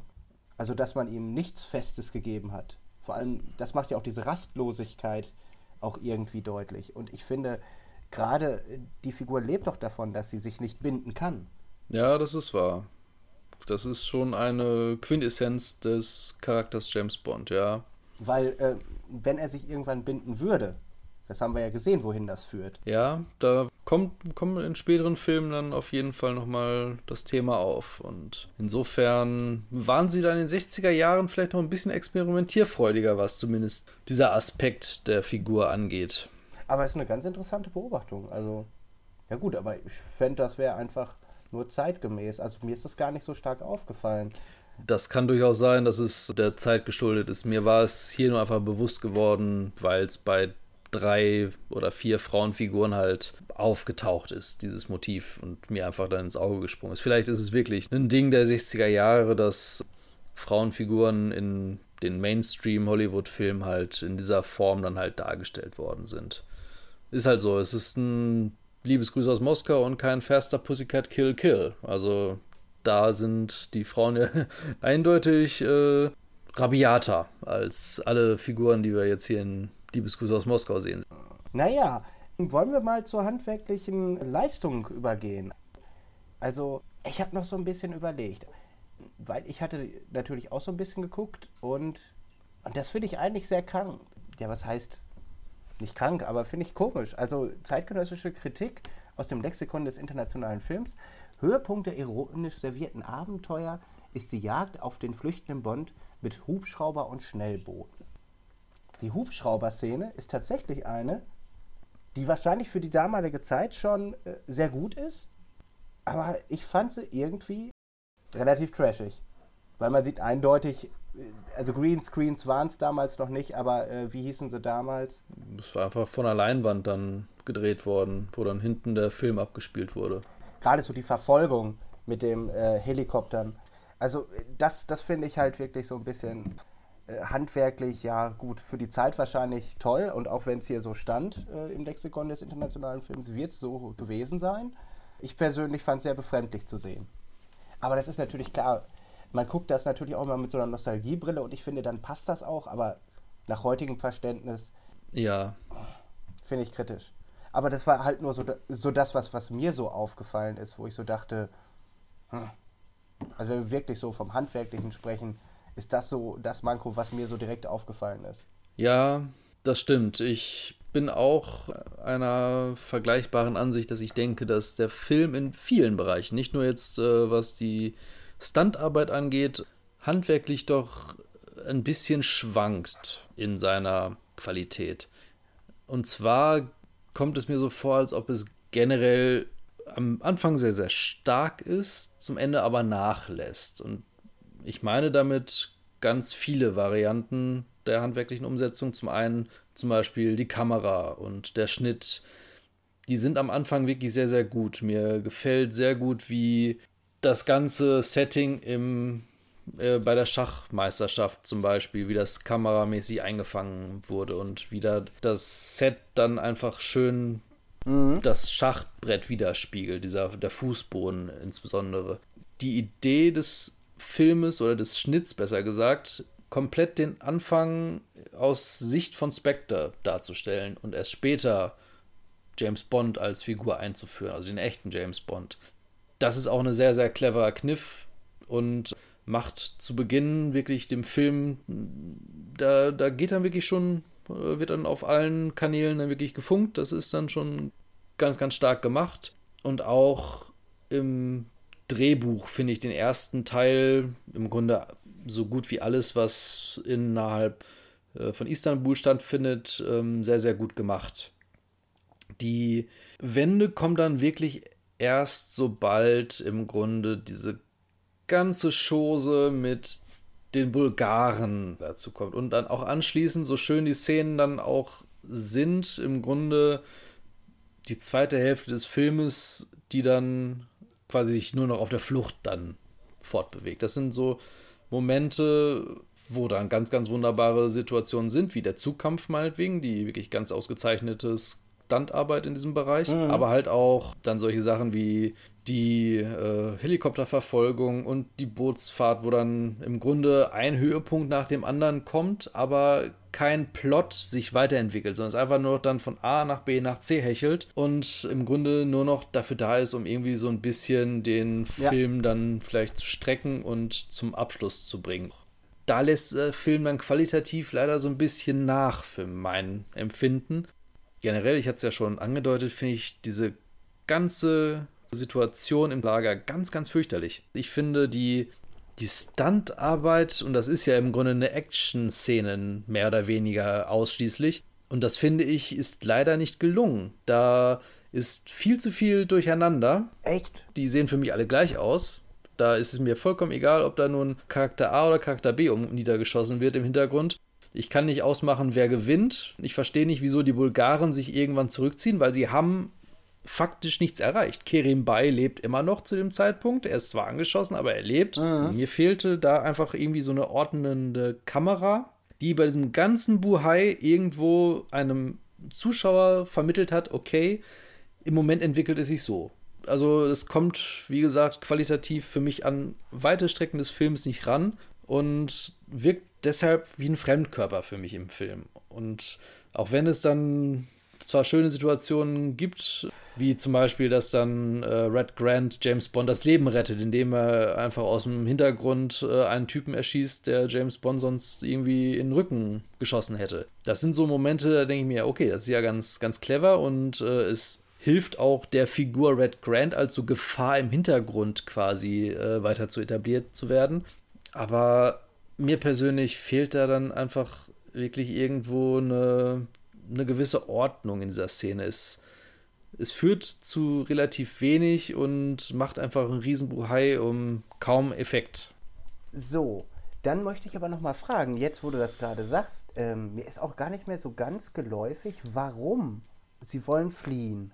Sie wollen untertauchen, weil es in Istanbul gerade zu heiß wurde. Da genau. gab es dann das Bombenattentat auf Kerimbais Büro. Ja, ja, ja, ja, genau das. So, also die Bulgaren stehen ja aber doch im Dienste von Phantom. Sie stehen im Dienst der Sowjets. Denn Krilenko, Kirilenko oder wie auch immer auch heißen mag, äh, das äh, sieht man das erste Mal in der, im Periskop von äh, Ali Kerimbay, als er James Bond das Ding vorführt. Ah, do, doch, doch, doch, dann ergibt das natürlich auch Sinn. Das war mir jetzt nicht mehr so ganz klar, weil du hast eigentlich recht, im Grunde ergibt die Szene auch keinen Sinn. Das ist wahrscheinlich nur wieder ein Aufhänger, um deine Actionsequenz einzubauen. Ach so, aber es ergibt natürlich Sinn. Also wenn er im Auftrag der Russen arbeitet, ja klar, logisch. Aber das war mir irgendwie so ein bisschen so ein Stück abhanden gekommen. Aber daran sieht man ja auch, wie unwichtig das Ganze halt auch ist.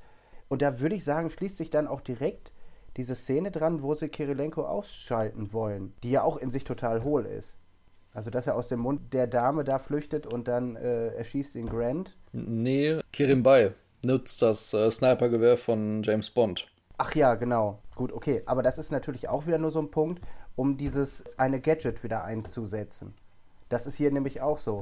Weil, ne, dieses zerlegbare Scharfschützengewehr, äh, mit Infrarotnachtsichtgerät, was man damals technisch noch gar nicht so umsetzen konnte, musste ja auch noch irgendwo untergebracht werden. Er nutzt es dann später noch beim Kampf gegen den Helikopter.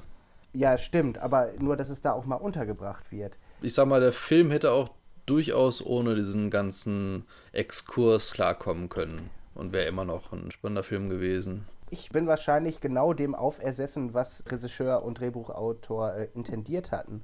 So dieses Exotische da reinzubringen. Also vielleicht noch so ein Hauch Exotik, was der Konsument nicht kennt. Mhm, ja klar, ja, ja. Ne? Also um einen exotischen Aufhänger für eine Actionsequenz zu haben. Das wird wahrscheinlich der Vater des Gedanken sein, wenn man das jetzt nochmal ne, im Gespräch nochmal so äh, rekapituliert. Weil sonst hast du recht, es fügt der Story nichts hinzu. Und es hätte auch funktioniert, wenn man es rausgeschnitten hätte. Zu dem Filmplakat, wo wir da gerade noch verweilen, äh, noch eine kleine Hintergrundinformation. Der Film, der dargestellt wird auf dem Plakat, Call Me Bwana oder auf Deutsch Bob of Safari, war der Kinofilm, den Harry Saltzman und äh, Cubby Broccoli unmittelbar nach Dr. No produzieren ließen. Ah. Sie machen also Werbung für ihren eigenen Film in ihrem eigenen Film. Das ist schon ein bisschen Meta. Huhu. Ja, ja, ja, ja, ja, ja, ja. Die sind ja drauf. Ja, was hast du denn sonst noch zur handwerklichen Umsetzung sozusagen? Was könnte man da noch so anführen? Weil ganz ehrlich, ich wüsste es halt so nicht. Also ich finde, so wie du das eben gezeichnet hast, ergibt das ja schon absolut Sinn. Und ich gebe dir da auch recht, dass die erste Hälfte relativ gut durchdacht ist. Und dann, ja, muss man schneller werden, man reiht einen Höhepunkt an den anderen, um letztendlich zum Ende zu kommen. Also dem kann ich mich genauso anschließen, wie du das gesagt hast. Aber äh, so von der handwerklichen Geschichte direkt, was könnte man da jetzt noch so sagen, wo du noch Details hast? Das Einzige, was ich mir noch so aufgeschrieben habe, ist die allgemeine schauspielerische Leistung. Hatte ich ja schon ganz grob umrissen, dass ich äh, Pedro Armendariz als einen ganz fantastischen Schauspieler in seiner Rolle als äh, Ali Kerim-Bay sehe. Genauso wie ich auch Robert Shaw als Red Grant ganz, ganz fantastisch finde. Mhm. Sean Connery überzeugt auch, auch wenn er als Charakter, also James Bond als Charakter, wie wir ja schon mehrfach betont haben, im Grunde auch nur eine Nebenfigur in seinem eigenen Film ist und mitschwimmt und keine Ahnung hat, was eigentlich im Hintergrund vor sich geht. Die gute Daniela Bianchi ist passabel in ihrer Rolle. Ich finde, sie ist durchaus ein gutes Bond-Girl, auch wenn wir ihre Schwächen in der Charakterzeitung ja schon dargelegt haben. Und genauso wie bei Honey Rider oder bei Ursula Andres besser gesagt, ist auch ihre Stimme nicht die, die man im Film im Original hört, sondern auch nachsynchronisiert worden. Insofern kann man ihr dann ja quasi wirklich nur dann äh, gestisch quasi ihr Schauspiel bewerten, während äh, die Stimme ja jemand anders gehört. Ja.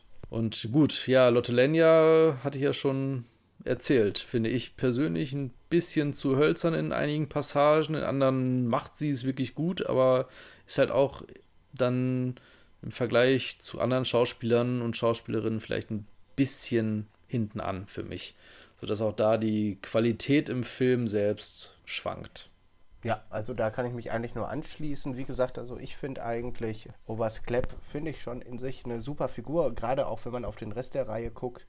Ich finde mal eine Frau mit Charakter und Tiefgang, wie gesagt, über die schauspielerische Leistung, da kann man sicherlich streiten. Aber ich würde äh, zumindest ja die Darbietung von Lotte Lenya auf jeden Fall ja einem Auftritt von zum Beispiel Halle Berry auf jeden Fall vorziehen. Oh, ja, ja, ja, doch durchaus, da gebe ich dir recht. Also ich denke, ich bin vielleicht auch ein bisschen hart im Urteil gewesen mit der guten Lotte Lenya. Vielleicht würde ich sie ein bisschen positiver mittlerweile bewerten, als ich es jetzt in meiner ursprünglichen Rezeption so wahrgenommen habe. Aber im Vergleich zu anderen Figuren wird sie vielleicht nicht einfach nicht so gut dargestellt von ihr, wie jetzt meinetwegen Pedro Armendariz als Kerembay, der da durchaus ein, eine, für mich persönlich eine andere Qualität darlegt. Sicherlich, sicherlich. Auf jeden Fall ein sehr sympathischer Charakter, aber vielleicht liegt es auch damit so ein bisschen dran. Mhm. Mit, mit Kerim Bay, äh, wenn ich da noch kurz einhaken darf, wird übrigens ein weiteres Motiv in diesem Film eingeführt, das auch prägend ist für weitere Filme. Und zwar das Motiv, dass der Gefährte kurz vorm Ende stirbt. Das hatten wir ja äh, in der Form mhm. auch schon bei Dr. No. Aber in diesem Film wird es etwas anders gehandhabt, dass der Gef Tod des Gefährten James Bond wirklich mitnimmt emotional. Das merkt man ja, wenn er da am mhm. Bahnsteig ist und mit dem Sohn von Kerim Bay oder einem seiner Söhne dann da spricht. Ist er ja wirklich dann, nachdem alles äh, berufliche abgeklärt war, dann doch wirklich auch dann persönlich betroffen davon, dass er jetzt dem Sohn mitteilen muss, dass sein Vater verstorben ist. Und das Motiv, das ich meine, das in diesem Film aufgebaut wird, ist, dass James Bond Bedürfnis, den Bösewicht zu stoppen, durch den Tod des Gefährten noch potenziert wird. Aha. Dass seine Überzeugung weiter durchzuziehen quasi dadurch gestärkt wurde. Also diese persönliche Motivation, also dass man sich wirklich ja persönlich involviert fühlt in die Sache. Ja, klar, das kann man ja, ich finde, am besten Beispiel sehen, wo er den Tod von Felix Leiter rächen möchte. Klar, genau. Das ist dann wahrscheinlich wirklich das äh, Premium-Exemplar als Beispiel für diese, für diese Trope. Ja, ganz genau. Ja, also äh, stimmt, da hast du recht. Ich würde jetzt aber noch einmal kurz weiter auf die Gadgets zu sprechen kommen. Genau, ja, da hast du ja schon ein bisschen, bisschen drüber gesprochen. Ich würde auch nochmal mein äh, Urteil dazu kurz nochmal zusammenfassen und ja, viele Sachen aufgreifen, die wir vielleicht am Rande schon mal so angesprochen haben. Ich persönlich finde, dass die Gadgets in diesem Film sich wirklich wie realistisches Spionagewerkzeug anfühlen. Das ist keine Science Fiction, die uns da präsentiert wird. Das ist eine Garotte in einer Armbanduhr, das ist ein Springmesser in einem oh. Koffer, das ist die Munition, die da drin versteckt werden kann, im, in dem äh, Attachés-Köfferchen. Es wirkt realistisch und ist aber nicht gewöhnlich trotzdem. Was man bemängeln könnte, ist halt, dass die meisten Gadgets wirklich erst in dieser finalen Kampfszene äh, richtig zum Einsatz kommen und vorher mehr oder weniger so ja, im Hintergrund stehen, beziehungsweise gar keine Rolle spielen, abgesehen jetzt von dem Scharfschützengewehr vielleicht. Das äh, fand ich ganz interessant, dass dieses AR-7 Survival Rifle, ähm, was eigentlich eine Notbewaffnung für Piloten war, dann im nächsten Film wieder vorkommt. Das war mir nämlich nicht bewusst. Dass Tilly Masterson das gleiche Gewehr benutzt, zwar ohne Schalldämpfer und ohne Infrarotgerät, aber dass sie das, das gleiche äh, Modell benutzt.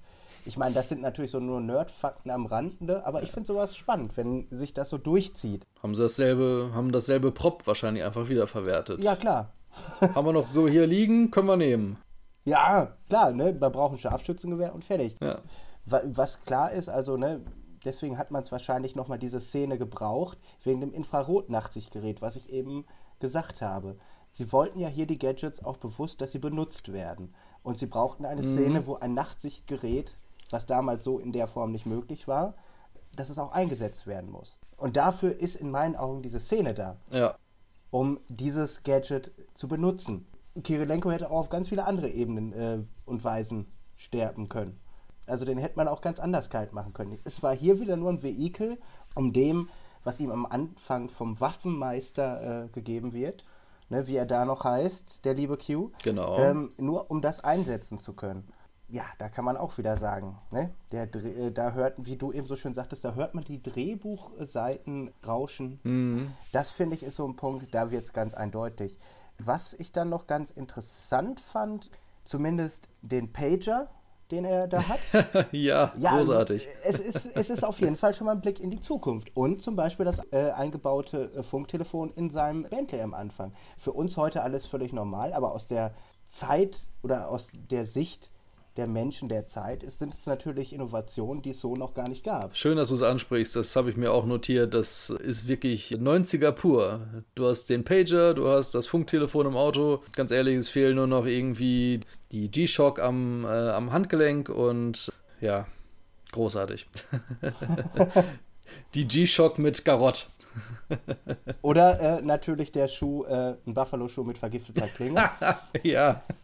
Nein, aber das ist ja zum Beispiel, könnte man auch als Gadget sehen, muss man aber auch sagen, ist das eine coole Waffe, ist das ein cooles Gadget? Ich finde, es wirkt unfreiwillig dämlich, der Kampf. Aber es soll auf einer ähm, reellen äh, Waffe des Kalten Krieges der Geheimdienste basieren. Was, was ich tatsächlich glauben kann. Natürlich, für ein, äh, für ein äh, Stealth-Kill. Aber es ist ja keine Waffe, mit der man wirklich kämpfen kann. Und ich finde, es wirkt unfreiwillig komisch. Wenn sie dann da auf einem Bein so rumhüpft, das wirkt schon komisch. Ja, ja. Also sicherlich, die Gefahr wird einem schon deutlich, nur Gut, wenn das heute irgendwie ein Martial Arts Kämpfer machen würde, sähe das wahrscheinlich geil aus, aber so ist es doch unfreiwillig komisch. Die ganze Kampfszene ist in, wie sie in dem Film jetzt dargestellt wurde oder aufgetaucht ist, war auch äh, nicht die erste Version, die das Drehbuch hergegeben hat. Also im Roman, das kann ich äh, auf jeden Fall aus meiner Recherche so, schon so berichten, ist es so gewesen, dass James Bond von Rosa Klepp mit der Klinge verletzt wird und scheinbar stirbt.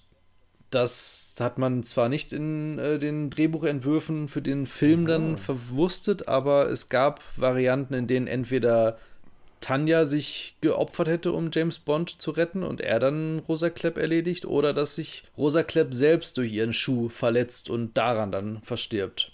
Und ja, im Endeffekt hat man sich dann so äh, dafür entschieden, dass dann James Bond durch Tatjana Romanova dann gerettet werden muss, die in einem Moment, wo man nicht genau weiß, ist sie denn jetzt wirklich noch für die Russen oder ist sie für James Bond, sich dann entscheidet, äh, Rosa Klepp über den Haufen zu schießen und nicht James Bond. Ja. Ja gut, das ergibt aber auch irgendwie so ein bisschen Sinn am Ende. Mhm. Aber wie gesagt, ihre Motivation ist uns ja nicht ganz klar. Ja, was gibt es denn sonst noch zu den Gadgets zu sagen? Also wir hatten den Aktenkoffer eigentlich komplett einmal durchgearbeitet, wenn ich das richtig sehe. Den Wanzendetektor könnte man jetzt noch nehmen, aber das ist ja nun jetzt kein wirkliches Gadget in dem Sinne. Ja, das ist wahr. Auch wenn die, ähm, die ganze Sequenz eigentlich äh, sehr schön gewesen ist. Das kann man durchaus dann so als Charakterzug von James Bond nochmal irgendwie benennen der auch schon in Dr. No aufgetaucht ist. Also so das Handwerkliche als Spion. Das äh, wird gut in dem Film dargestellt, finde ich. Also die Durchsuchung des Hotelzimmers gehört dazu. Seine Kampfskills im Kampf gegen, äh, gegen Red Grant dann natürlich gehören auch dann irgendwie zum Einmaleins des Spions und auch seine Verführungskünste ein Stück weit natürlich dann auch. Ja, doch, mhm. das passt dann auch halt ganz gut dann wieder zu den Gadgets, die ja, wie gesagt, sich nach echtem Spionagewerkzeug dann irgendwie anfühlen und dementsprechend dann auch gut dazu passen. Ja, genau. Es passt zum ganzen Setting. Also das, was hier an Gadgets genommen wird, passt in diese etwas, in diesen ernstere, in diese ernstere Tonart. Ne? Das ist genau das, was man auf der einen Seite gut finden kann, aber auch hier, sage ich nochmal, habe ich mich als Kind dran gestoßen, wenn man erst so abstruse äh, Filme aus den 80ern sieht und letztendlich darin die eigene äh, James Bond Origin Story liegt und man dann letztendlich so einen geerdeten, in Anführungszeichen geerdeten Agentenfilm aus den 60er Jahren sieht, mm. fühlt man sich erstmal wie vor den Kopf gestoßen. Weil es zu realistisch in Anführungszeichen ist. Es passt ins Setting. Eine Laserwaffe würde da überhaupt gar keinen Sinn machen. Ja, das ist wahr. So wie es wahrscheinlich, was wir im, äh, in der nächsten Folge besprechen werden, würde ja auf diesem Niveau überhaupt gar keinen Sinn ergeben. Und auch die Story bietet ja auch nichts, um da irgendwelche, ja, ich sag mal so, ganz besondere. Es gibt es einfach nicht her. Das, das verstehe ich. In dem Sinne finde ich es auch passend. Aber irgendwie, ich finde es halt schwierig. Also, wenn man wahrscheinlich chronologisch guckt und damit auch chronologisch äh, die Figur kennenlernt, ergibt es absolut Sinn. Wenn man aber nicht chronologisch anfängt, dann fragt man sich erstmal, hui, was ist das denn hier? Ja, das ist wahr. Weil es einfach viel zu geerdet wirkt. Ja. Ne? Im Vergleich zu allen anderen Over-the-Top-Momenten, die äh, in den nächsten 40, 50 Jahren noch folgen werden. Das stimmt. Ich sag mal, wenn du als ersten James Bond Moonraker gesehen hast, dann fühlt sich äh, Liebesgrüße aus Moskau natürlich wirklich an, als würdest du einen äh, Raketenwagen für eine Pferdekutsche eintauschen. Ja. Und genau das ist es tatsächlich. Was äh, mich aber schon mal so ein bisschen zu so einem halben, also zumindest zu meinem persönlichen Fazit, so ein bisschen führen würde, ist aber, ich habe jetzt auch den schon immer wieder mal über die Zeit gesehen und das ist, glaube ich, auch einer, den ich ziemlich häufig schon geguckt habe. Ich finde den wirklich relativ gut. Und ich muss auch sagen, ich finde dieses Geerdete eigentlich auch gut und dass es ein klassischer Agentenfilm ist. Mhm. Das finde ich eigentlich relativ gut. Aber für mich müsste das nicht unbedingt James Bond sein. Und das ist eben das, wie gesagt, es ist sehr ernst. Es ist nicht over the top. Es gibt zwar den großen Bösewicht Nummer 1, aber wir sehen ihn nur als Silhouette, beziehungsweise wir sehen ihn nur äh, von hinten. Wir haben doch eine sehr ernste Thematik. Letztendlich geht es um eine Dechiffriermaschine, obwohl wir gar nicht wissen, was sie genau macht. Also sie ist im Grunde nur so ein... MacGuffin. MacGuffin, genau, wie es Herr Lukas immer so gerne oder Herr Spielberg immer gerne so machen. Mehr mhm. ist es nicht. Wir, wir, wissen nicht mal, was sie kann. Wir wissen nur, sie ist toll und deswegen will, will man sie haben. Ja, aber wir wissen nicht mal, was das kann. Wenn man die Bundeslade jetzt als MacGuffin äh, nehmen würde, dann wüsste man zumindest, dass die, die wird zumindest kurz erklärt. Aber es geht nur um eine Dechiffriermaschine. Ich kann es nicht aussprechen. Sie wird wahrscheinlich das tun, was eine Dechiffriermaschine tut, und das ist Dechiffrieren. Aber trotzdem hätte man ja gerne mal kurz gewusst, wie das Ding aussieht, was es kann und warum es so besonders wichtig ist, sie zu haben.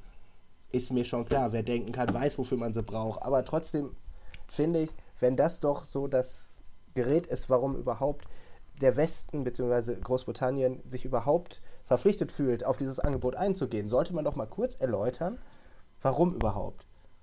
Und ich finde, das ist das, was auch diesem realistischen Anstrich wieder so ein bisschen den Abbruch tut. Also auf der einen Seite möchte ich ein mhm. klassischer Agentenfilm sein, der im Kalten Krieg angelegt ist. Äh, wie du eben schon so schön ausgeführt hast, gibt es eine Organisation, die irgendwie im Hintergrund die Fäden zieht und so. Und ich finde, da beißt es sich so ein bisschen, die Motivation offen zu legen, warum man überhaupt darauf eingeht. Ich glaube, es wird nur einmal kurz bei M erzählt, warum man das Ding haben muss und dann war es das. Das, was wir schon bei Dr. No hatten und was ja in Goldfinger wiederkehren wird, ist der Superschurke. Der fehlt mir hier einfach. Gut, er passt auch nicht zum Setting. Alles logisch. Aber man hat einfach keine abstruse Bedrohung. Und irgendwie gehört eine abstruse Bedrohung für mich in den 60er Jahren zu einem Bond-Film dazu. Also ich persönlich würde einfach sagen, das ist ein guter Agentenfilm, den man sich gut angucken kann, der tolle Schauwerte hat, finde ich. Wenn man jetzt so unsägliche Sachen, also nach, aus heutiger Sicht zum Beispiel diese äh, Hubschrauber-Szene weglässt, dann ist das ein guter Film, in meinen Augen. Ich verstehe es vollkommen und wir haben es ja auch gut, denke ich, äh, schon eruiert, wo wir die Stärken und die Schwächen jetzt so sehen im Film. Und ganz grob zusammengefasst sehe ich das für mich persönlich so ein sehr, sehr starker Anfang mit der Darstellung von Spectre als wirklich gefährlicher Organisation, die in der Lage ist, wirklich für Trubel zu sorgen und genug Einfluss besitzt, um ganze Machtblöcke gegeneinander auszuspielen. Und auch im Speziellen die Figur des Grant als Ebenbild und ebenbürtiger Gegner von James Bond, nur halt auf der bösen Seite, werden ganz wunderbar aufgebaut. Auch wenn wir komplett richtig lagen, finde ich bei unserer Interpretation, dass der Antrieb für Spectre echt Hanebüchen ist, um diese ganze Chose zu starten. Das Definitiv. ist wirklich ein ganz, ganz großes Loch im Plot, das an dieser Stelle dann auftaucht. Der Plot an sich aber, wie du es auch schon sagtest, ist einfach sehr schön realistisch in der Zeit verwurzelt, die er darstellt und macht dann auch wirklich Spaß zu schauen. Es ist dann aber auch wirklich ein Problem, dass es nicht zwangsläufig ein James Bond-Film sein muss, sondern es hätte auch irgendein x-beliebiger anderer ja. Geheimagent sein können, der in diese Situation dann reingerät. Es kommt dann halt am Ende ja auf mehr oder weniger aufs Gleiche raus, ob da jetzt James Bond oder Napoleon Solo meinetwegen dann da die Figur gewesen wäre, die da auftaucht. Das hätte dem mhm. Ganzen, glaube ich, jetzt nicht so einen Abbruch getan. Ja, und äh, da würde ich aber direkt auf so äh, auf die Rezeption eingehen. Also er wird überwiegend, egal wo du guckst, mhm. wird er als ziemlich guter Film gesehen. Mal auf Platz 3, mal auf Platz 6, mal auf Platz 9.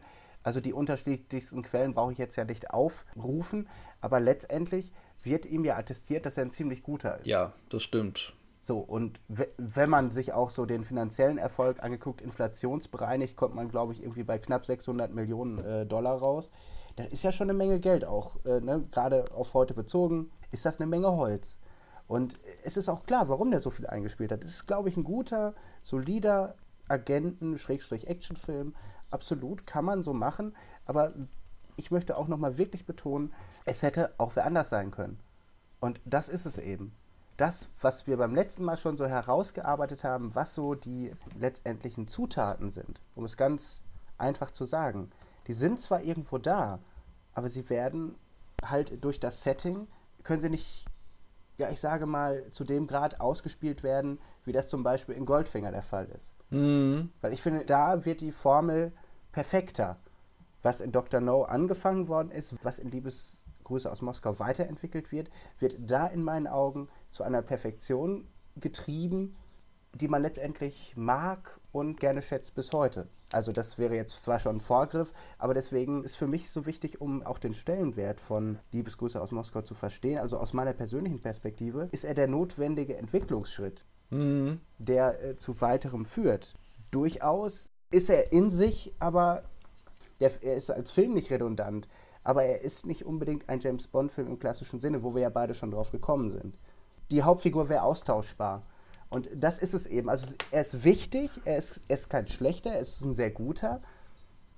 Und dennoch, ja, ich finde, es ist ein sehr ambivalentes Verhältnis. Ich finde es auch wirklich interessant, dass wir beide dann trotz unterschiedlicher Schwerpunkte und auch äh, teilweise etwas auseinanderliegenden Meinungen in einigen Bereichen dann doch auf so eine ähnliche Schlussfolgerung dann kommen. Die komplette Entwicklung wird natürlich in späteren Filmen, also jetzt vor allen Dingen natürlich Goldfinger und dann auch Feuerball, ähm, nochmal weiter vorangetrieben. Und wir haben ja auch schon festgestellt, dass Liebesgrüße genauso wie Dr. No ganz bestimmte Motive, die für James Bond-Filme dann klassisch werden, das erste Mal gebracht hat. Und dementsprechend ist es, wie du schon ganz zutreffend gesagt hast, dann einfach der nächste Entwicklungsschritt in der Bond-Geschichte, der dann einfach dann folgen musste und der sich dann auch nochmal wiederum verändert im Vergleich dann zum Nachfolger. Und ja, die ähm, Rezeption, die positive, ist auf jeden Fall ähm, allgemeingültig, das hast du ja schon festgestellt, und auch ähm, Sean Connery persönlich findet, laut den Quellen, die ich herangezogen habe, dass äh, das sein Lieblings-James Bond ist, von denen, die er selbst dargestellt hat. Ich schaue jetzt einfach nochmal so gerade durch, was ich jetzt hier so an Punkten vergeben habe. Ästhetik, denke mal, das klang so durch, äh, habe ich einen Punkt mhm. für vergeben, weil es mir da doch einfach sehr schön gefallen hat, was sie da geboten haben mit dem Stil und dem Realismus des Kalten Krieges, der transportiert wird. Und da passen dann auch natürlich dann die Inszenierung von Istanbul als Drehort, äh, als Stadt zwischen Ost und West und die Zugszenen, die stilbildend werden sollten. Hat also die, das Kriterium Produ Production Design, Ausstattung und Locations für mich ebenfalls einen Punkt verdient. Story und Dialoge ist dann leider etwas, fällt dann dagegen ab. Die Plotholes haben wir ja jetzt auch schon eruiert und ähm, die Fehler, die oder die unserer Ansicht nach äh, fehlerhaften Situationen dann zum Ende des Filmes haben wir auch besprochen. Das heißt, an dieser Stelle vergebe ich keinen Punkt, während ich bei der Charakterzeichnung mich dann doch dazu durchringen konnte, einen Punkt zu vergeben und zwar vor allen Dingen durch die beiden Nebenfiguren Grant und Kerim Bay, die einfach ganz fantastische Figuren dann doch geworden sind. Der eine durch seine warme, loyale Art gegenüber seinen Freunden, aber auch seiner Art als unnachgiebiger Kontrahent und dann halt auch Grant als quasi Terminator, James Bond, böses Spiegelbild. Da gibt es dann auf jeden Fall aufgrund dieser beiden Figuren alleine nur, kann ich es schon rechtfertigen, für Charakterzeichnung ebenfalls einen Punkt zu vergeben. Handwerkliche Umsetzung ist dann, ja, da krankt es dann leider wieder ein wenig. Für mich persönlich, nach starkem Beginn lässt es dann leider, leider stark nach, sodass ich mich nicht dazu durchringen konnte, da einen Punkt zu vergeben. Gadgets, da haben wir ja schon gesagt, der Realismus greift wieder um sich und das persönlich finde ich dann auch gut und gefällt mir und gibt dafür dann auch einen Punkt von mir. Die persönliche Bewertung, trotz all der positiven Sachen, geht das Panel dann doch eher auf die negative Seite. Und ich muss sagen, die Schwächen, die sich in dem Film dann doch irgendwo leider finden lassen, sorgen dafür, dass ich in diesem Kriterium keinen Punkt vergeben kann. So, jetzt nochmal gerade schnell zusammenzählen. Komme ich also auf 004 von 007 Punkten für Liebesgrüße aus Moskau. Jut, Da würde ich mich ganz schnell anschließen wollen. Ähm, den einzigen Punkt, wo ich was anderes habe, weil ich kann mich ja eigentlich, wir kamen ja am Ende eigentlich auch fast auf das gleiche Ergebnis. Also Charakterzeichnung sehe ich ein Stück weit ja noch ein bisschen anders. Was heißt ein bisschen anders? Also ich würde es einfach um Rosa Klepp ergänzen, die ich einfach als einen sehr schön bösen Frauencharakter finde. Aber sonst würde ich mich da genauso einschließen. Charakterzeichnung fand ich eigentlich in sich wirklich gut. Sind sympathische Figuren dabei, wie du das schon ausgeführt hast. Handwerkliche Leistung, ja, ist okay. Ich komme am Ende, aber ohne dass ich das jetzt alles nochmal aufdrücken wollte, ich bin hier auf 005 Punkte gekommen. Und ich denke, das wird dem Ganzen ja auch in sich, auch wenn man sich so ja, ich sage mal, die Gesamtrezeption anguckt, irgendwo auch so ein bisschen gerecht. Also wenn man jetzt unsere beiden Ergebnisse zusammennehmen würde und das wieder den Mittelwert rausbilden würde, ich glaube, dann kämen wir nämlich auf das, was wir vermeiden wollen, auf eine Dezimalzahl. Und ich glaube, das ist es wirklich. Also es ist vielleicht keine glatte 5, es ist keine glatte 4, sondern es ist vielleicht eine 4,5. Und ich glaube, das passt hier auch. Und ich finde, bei dem ist es halt sehr, sehr schwierig. Ja, das stimmt. Ich habe auch, das kann ich kurz einflechten an der Stelle, nachdem ich den Film gesehen und meine Notizen gemacht habe, habe ich dem Film sogar auch erst 005 von 007 Punkten vergeben. Erst jetzt im Gespräch mit dir habe ich meine Endwertung nochmal revidiert. Einfach aufgrund der doch eklatanten Plotlöcher habe ich dann nämlich für Story und Dialoge dann einfach doch einen Punkt weniger vergeben. Also das ist dann im Grunde der Unterschied, der zwischen uns beiden dann liegt. Ja, aber genau, äh, ich denke, so in der Mitte trifft man sich auch. Und wie ich gerade schon mal sagte, das ist ja sicherlich kein schlechter, die Rezeptionen sind sehr gut, aber wie gesagt, es ist sicherlich nicht der beste Film der Reihe, aber sicherlich auch nicht der schlechteste. Also ich würde sagen, wenn man jetzt nochmal sich loslöst von der Skala, die wir aufgelöst äh, oder die wir aufgestellt haben, losgelöst würde ich den schon im oberen Drittel einordnen, definitiv. Ich persönlich habe den Film, bevor ich jetzt hier mein, unser Wertungsschema äh, angelegt hatte und mein Ergebnis rauskam, habe ich den für mich persönlich deutlich höher eingestuft. Also ich mag den Film wirklich gerne. Deswegen bin ich ganz überrascht, dass ich dann am Ende doch so ein, ja, im Grunde ja doch, ist halt wirklich kompletter Durchschnitt, die vier. Ja, genau das. Da bin ich ein bisschen perplex, aber ähm, ich habe trotzdem Platz in meinem Herzen für diesen Film. Ich mag den sehr, sehr gerne, finde aber halt dann ist doch überraschend, dass es am Ende so ein Ergebnis bei mir gab. Ja, aber guck mal, das ist ja auch erstens das Interessante, das hatten wir, glaube ich, beim letzten Mal schon. Erstens, die Zeit der Rezeption ist immer auch natürlich an Emotionen geknüpft. Mhm. Manche Dinge ne, behält man besser in Erinnerung, manche Dinge altern besser als andere, was ja auch ganz logisch ist. Und wenn man dann mal wirklich mit einem kritischen Blick ins Detail, ja, ich sage mal, gewissen Kriterien herangeht, dann sieht man vielleicht Dinge, die man sonst so halt nicht sieht. Und ich denke, das ist ja auch mal ganz interessant, so zu sehen, welche Streiche einem manchmal so die Wahrnehmung denn auch spielt. Ne? Also ich finde, dafür ist das eigentlich relativ interessant. Doch, doch, sehr erhellend, unser Gespräch dazu. Ich habe im Rahmen meiner Recherche noch so ein paar kleine Sachen gefunden, die ich einfach auch noch dann zum Besten geben müsste, weil ich sie interessant, amüsant oder halt auch spannend finde generell erstmal noch einen Schauspieler, den wir noch gar nicht so weiter jetzt angesprochen haben, weil er in diesem Film auch wirklich nur eine, eine Randfigur darstellt und äh, in anderen Filmen erst viel wichtiger ist, ist äh, Walter Gotell, der hier der, ich sag mal, Handlanger Nummer 7 von Spectre gewesen ist, der bei der Bootsverfolgungsjagd dann schließlich sterben muss und der in späteren Filmen dann als äh, Admiral Gogol oder General Gogol, ich weiß gar nicht genau, General, glaube ich, war er, dann auftauchen wird. Ja, und genau das habe ich mir doch am Anfang schon gedacht. Das ist doch der, der Frau Klepp von dem Helikopter abholt, oder? Genau. Ja, ich dachte doch, ich kenne den irgendwoher. Ja, genau. General Anatol Gogol. Ja, ja. General Gogol, ganz genau. Ein äh, deutscher Exil-Schauspieler, kann man so sagen. Also in Deutschland geboren, aber dann als Teenager nach Großbritannien äh, ausgewandert mit seinen Eltern und dort dann Schauspieler geworden.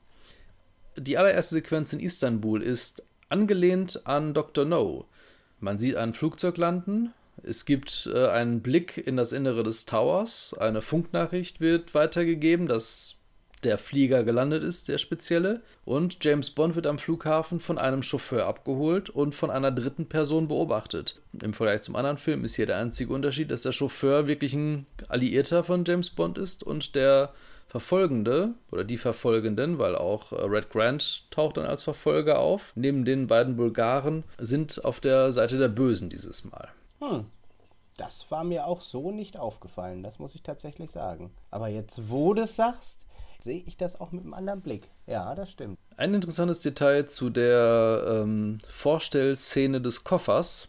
Es gibt eine frühe Schnittfassung des Schnittmeisters Peter Hunt, in der er sich den Spaß gemacht hat, an die Sequenz, in der James Bond den Koffer öffnet, eine Explosion zu schneiden und dann sofort den Abspann laufen zu lassen.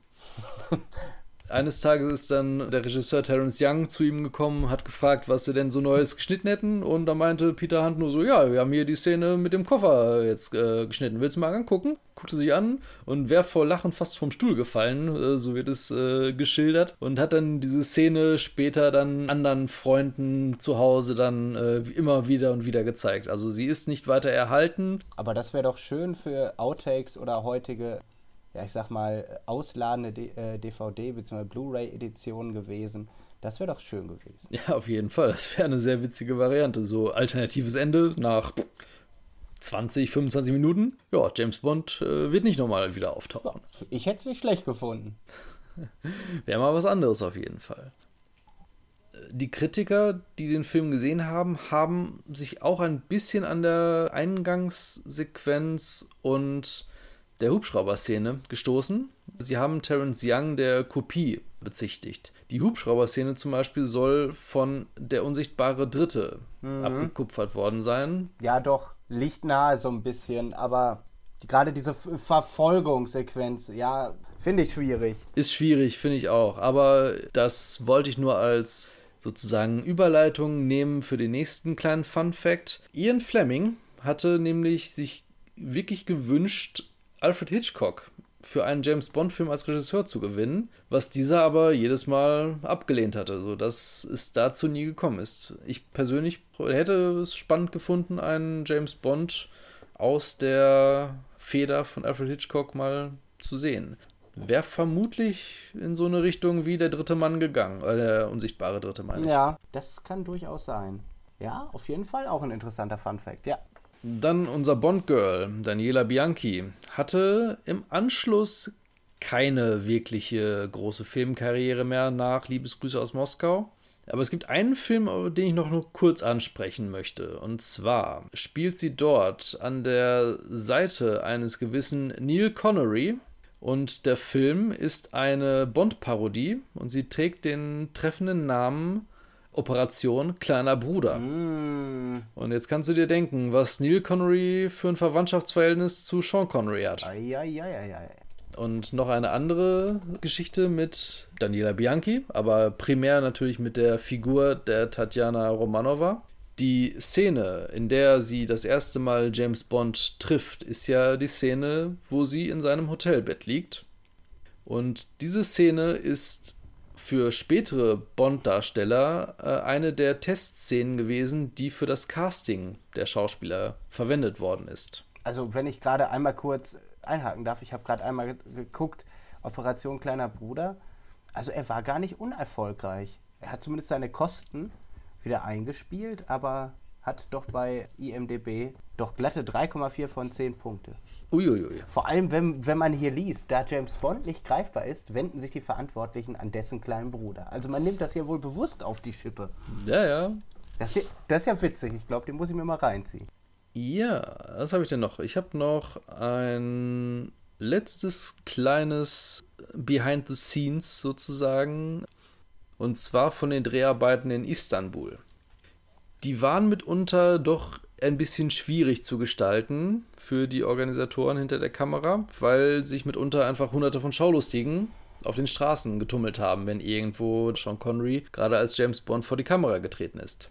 Darum haben sich die Leute vom Filmteam eine kleine Ablenkung gedacht, damit sie in Ruhe mit Connery drehen konnten. Und zwar an der gegenüberliegenden Straßenseite, ein Stück weiter runter von der Drehszene entfernt, hat sich einfach einer der Stuntmen vom Balkon irgendwo hängen lassen und um Hilfe gerufen.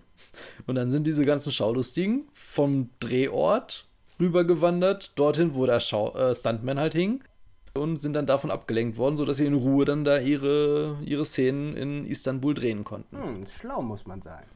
Dann würde ich auch noch gerne einen kleinen Fun-Fact zum Ende, was ich ganz interessant finde, bringen. Jo, hau raus. Der ist nicht weiter wichtig, aber wie das Filmplakat entstanden ist, was er da für eine Waffe trägt, das fand ich ganz witzig. Es ist eigentlich nur eine ganz normale Luftpistole von Walter, aber sie ist ja sehr ikonisch. Ja, mit dem langen Lauf, ja. Und dieses Modell gibt es so eigentlich überhaupt nicht. Und die soll jetzt irgendwie vor drei, vier Jahren für, ich glaube, satte 270 Millionen Pfund, nee, Millionen nicht, aber 270.000 Pfund über die, über die Ladentheke gegangen sein. Was ich daran nur interessant fand, irgendwie stößt man sich, wenn man sich das Poster anguckt, direkt an dieser Darstellung. Und das war mir nie bewusst, weil die Waffe trägt er nie im Film. Fand ich zumindest interessant. Ja, ja, die Walter sieht immer ganz anders aus, das stimmt. Wir haben ja mal das Originalplakat, was heißt das Originalplakat, aber eins der, der Replikas zumindest in der James Bond-Ausstellung gesehen. Und tatsächlich, wenn man mal drauf achtet, ne, ist das sicherlich keine Walter PPK. Tja. Aber es spielt, es spielt ja auch keine Rolle, also für den Film selber. Aber ich fand es interessant. Ja, auf jeden Fall. Das ist mal ein Fun Fact, der mir jetzt auch noch nicht so bekannt war. Oder der mir nie aufgefallen war zumindest. Also bevor wir jetzt gleich mal zum Ende kommen, was mich auf jeden Fall reizen würde, und das würde sicherlich sich noch in einer äh, anderen Folge nochmal anbieten, wäre auf jeden Fall die Version entweder für die PlayStation 2, für den GameCube oder für die Xbox, das Spiel mal zu spielen. Fände ich auf jeden Fall sehr interessant. Die Idee, dass wir uns ja auch einmal etwas mit den äh, Versoftungen des James Bond-Universums auseinandersetzen wollten, haben wir ja schon durchaus auch mit uns herumgetragen. Vielleicht kriegt man das ja mal bei eBay für 2,50 Mark. Ja, dann äh, nächstes Mal äh, wollen wir uns ja dann näher mit, ich sage mal, also ich will nicht vorgreifen und nicht spoilern, aber für mich einen der besten äh, James Bond-Filme, den ich mir immer wieder angucken kann. Ob es draußen regnet, stürmt oder schneit oder die Sonne scheint. Ach, ich liebe Goldfinger. Das ist definitiv auch auf meiner bislang persönlichen Film-Hitliste der James Bond-Filme auch einer, der ganz weit oben mit um die Spitze kämpft. Da hatte ich eigentlich auch Liebesgrüße aus Moskau für mich persönlich verortet, das hatte ich ja schon gesagt. Insofern bin ich mal gespannt, ob sich mein Urteil dann von Goldfinger dann nach unserem Durchgang dann doch noch irgendwie auch noch ein bisschen ändern sollte gucken wir mal zu und lassen uns überraschen. Ja, dann würde ich mal sagen, in diesem Sinne, vielen Dank fürs Zuhören und bis die Tage.